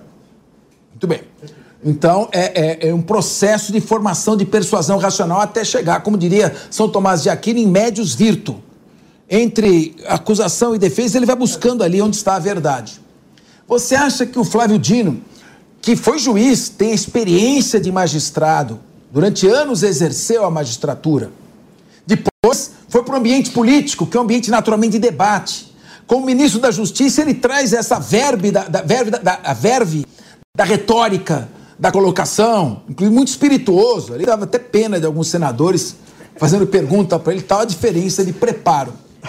Você acha que é uma mudança muito brusca, mas o ministro o Flávio Dino terá a experiência suficiente para saber que agora ele vai exercer uma nova função que exige dele uma postura diferente da postura que um cargo de ministro da Justiça ou senador exigem? Professor Capês, eu acredito que o Flávio Dino ele tem uma competência provavelmente muito superior a alguns dos seus colegas que já estão no STF.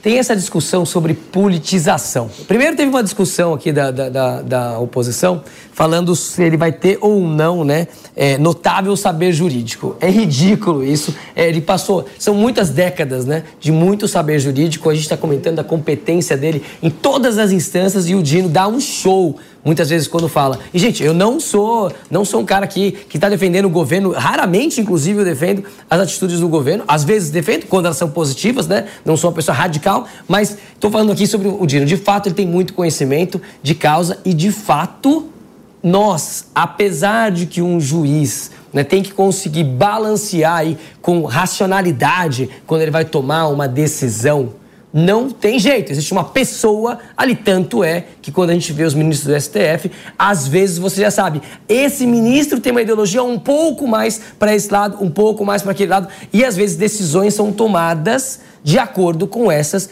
ideologias. Claro que todas elas com racionalidade, porque há muita, muitas das decisões não é preto no branco, não é zero ou um, não é binário. Às vezes existem, a gente pode, evidentemente, analisar, refletir sobre uma, uma decisão a ser tomada, e às vezes você vai, o seu pêndulo vai para um lado ou vai para o outro. Acredito que o Dino vai conseguir, na grande maioria das vezes, atuar com esse pêndulo da maneira racional e equilibrada como deveria. Acho que é um ótimo quadro. A gente sabe que ele já virou ministro do STF. Na CCJ são dos 27 é, é, senadores, 9 são da oposição, 18 não são. Vai passar facilmente. 41 votos, ele tem mais do que 50. O, o, o Zanin teve 58 votos. Vai passar também. Isso aqui já são águas passadas. O que a gente espera agora é futuro ministro do STF, Flávio Dino, é que você cumpra um bom papel, um papel de garantir de fatos, ser um garantista e cumprir com o papel do STF, que auxilia esse país, o nosso país, a é,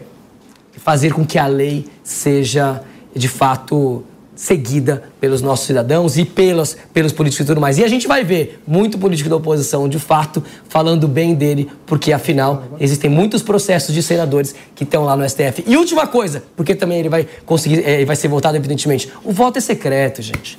Aqui, aqui tá fácil, entendeu? De fato, ele vai ser, ele vai ser votado. Parabéns, novo ministro do STF. Faça um bom trabalho. Muito bem. Se o voto é secreto, também dá para ficar um pouco preocupado também. Mas não vai ter problema nenhum e que desejamos sucesso, boa sorte ao futuro ministro Flávio Dino e que veja sempre, mesmo na imagem desfigurada pela prática do crime, alguém construído à semelhança do nosso Deus, nosso Criador, como está no decálogo do Ministério Público elaborado por César Salgado, o promotor das Américas. O governo enviou ao Congresso um projeto para que o BNDES possa voltar a financiar obras de empresas brasileiras no exterior. Cruzes! O objetivo, de acordo com o Poder Executivo, seria fortalecer a competitividade nacional. Mas, segundo a oposição, pode trazer prejuízos para o Brasil.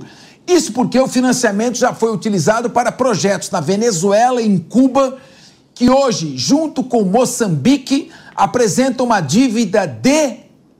Rica, você é economista? Lê para mim que essa dívida é de quanto? Meio bilhão de dólares. Muito bem. Meio bilhão. Ele já deu uma de jornalista e arredondou. É 463 milhões de dólares.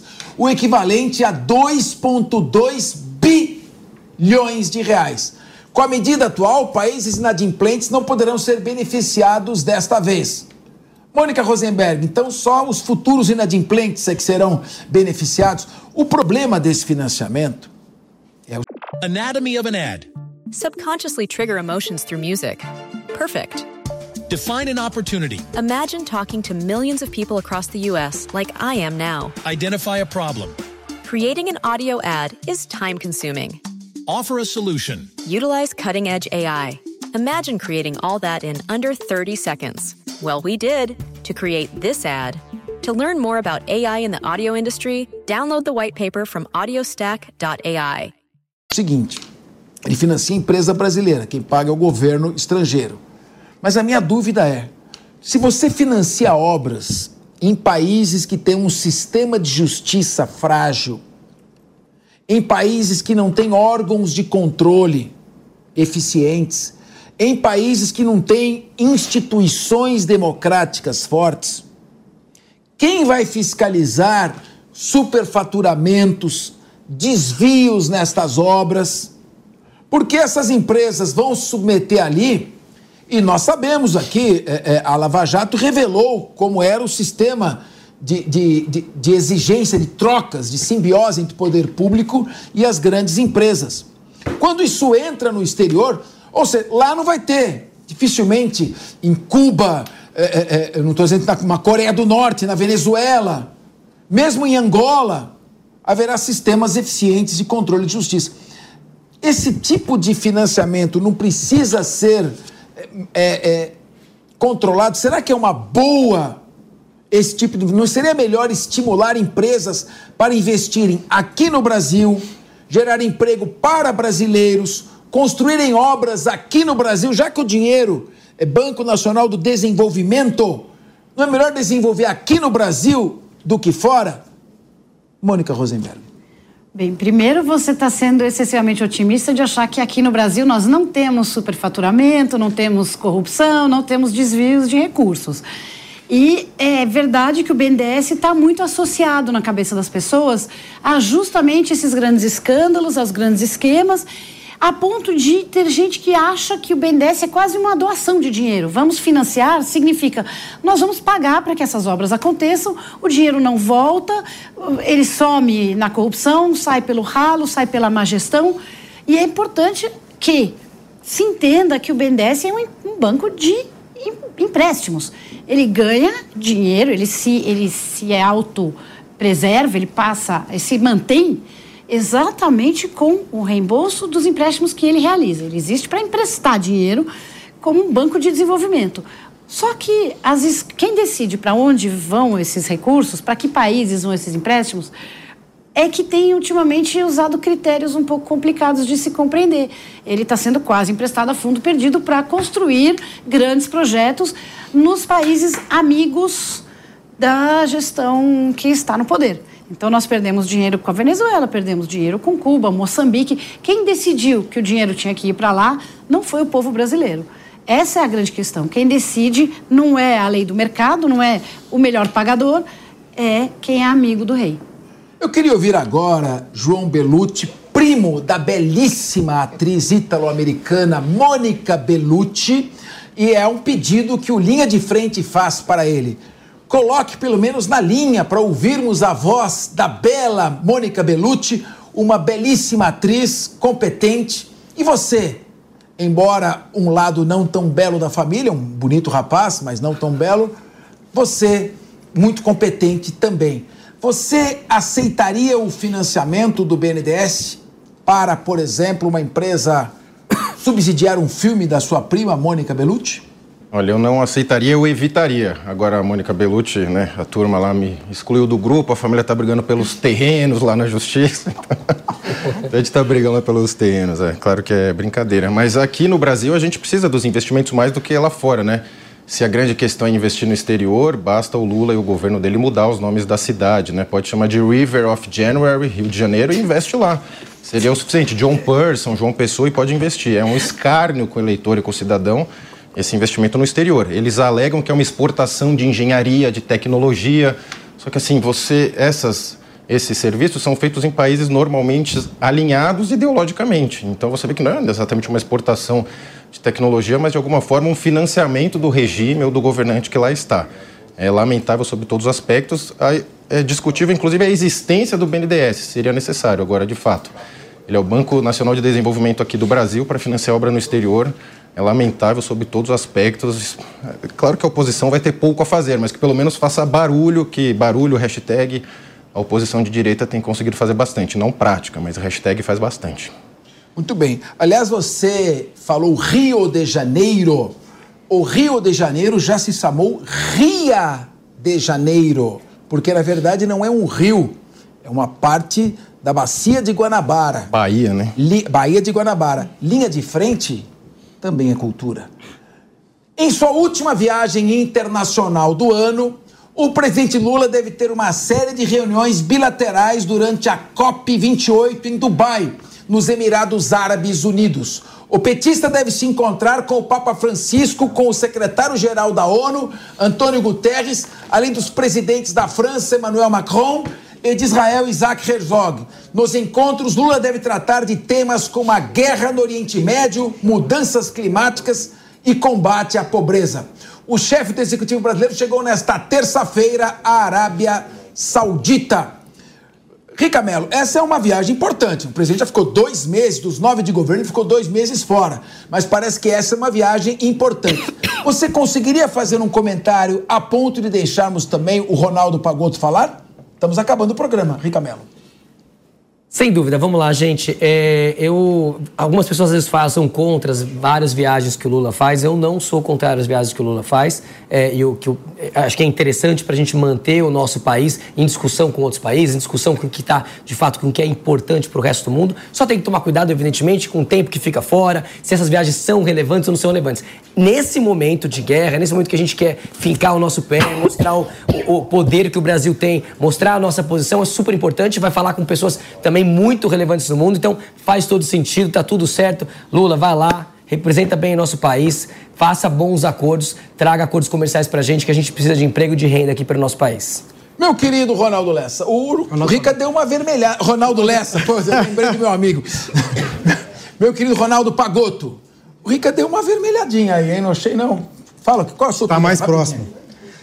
Eu acho que o Lula tem um papel importante em pautar temas eh, que são centrais para o Brasil lá fora, mas muito mais do que isso. Acho que o Lula está cumprindo um papel de estadista no mundo. Obviamente que tem os limites, que o Brasil tem uma atuação. O Lula acabou de ser empossado, está menos de um ano de, de mandato, mas ele já tem uma, uma história, uma desenvoltura bastante importante nisso e está pautando temas relevantes no tema da, da ecologia, no tema da, quer dizer, da sustentabilidade, no tema da fome e também no tema da paz. Eu acho que esses três temas eh, unidos podem dar ao Lula uma ainda maior importância ao papel dele no mundo. Produção, eu gostei do Pagoto aqui. É bom a gente ter também uma- um cara de esquerda aqui, porque senão fica só clube do Bolinha. Tem que ter um cara de esquerda, deu um, um pau legal, foi uma- um ótimo debate hoje. Só não gostei da Mônica, quase se pegou com ele no intervalo, mas tá tudo certo. Muito bem, e antes que, bate- que a gente venha bater 16 horas, vamos encerrando o programa de hoje. Agradeço a ótima audiência. Jovem Pan, jornalismo independente. A opinião dos nossos comentaristas não reflete necessariamente a opinião do Grupo Jovem Pan de Comunicação. Realização Jovem Pan News. Anatomy of an ad. Subconsciously trigger emotions through music. Perfect. Define an opportunity. Imagine talking to millions of people across the U.S. like I am now. Identify a problem. Creating an audio ad is time consuming. Offer a solution. Utilize cutting edge AI. Imagine creating all that in under 30 seconds. Well, we did to create this ad. To learn more about AI in the audio industry, download the white paper from audiostack.ai.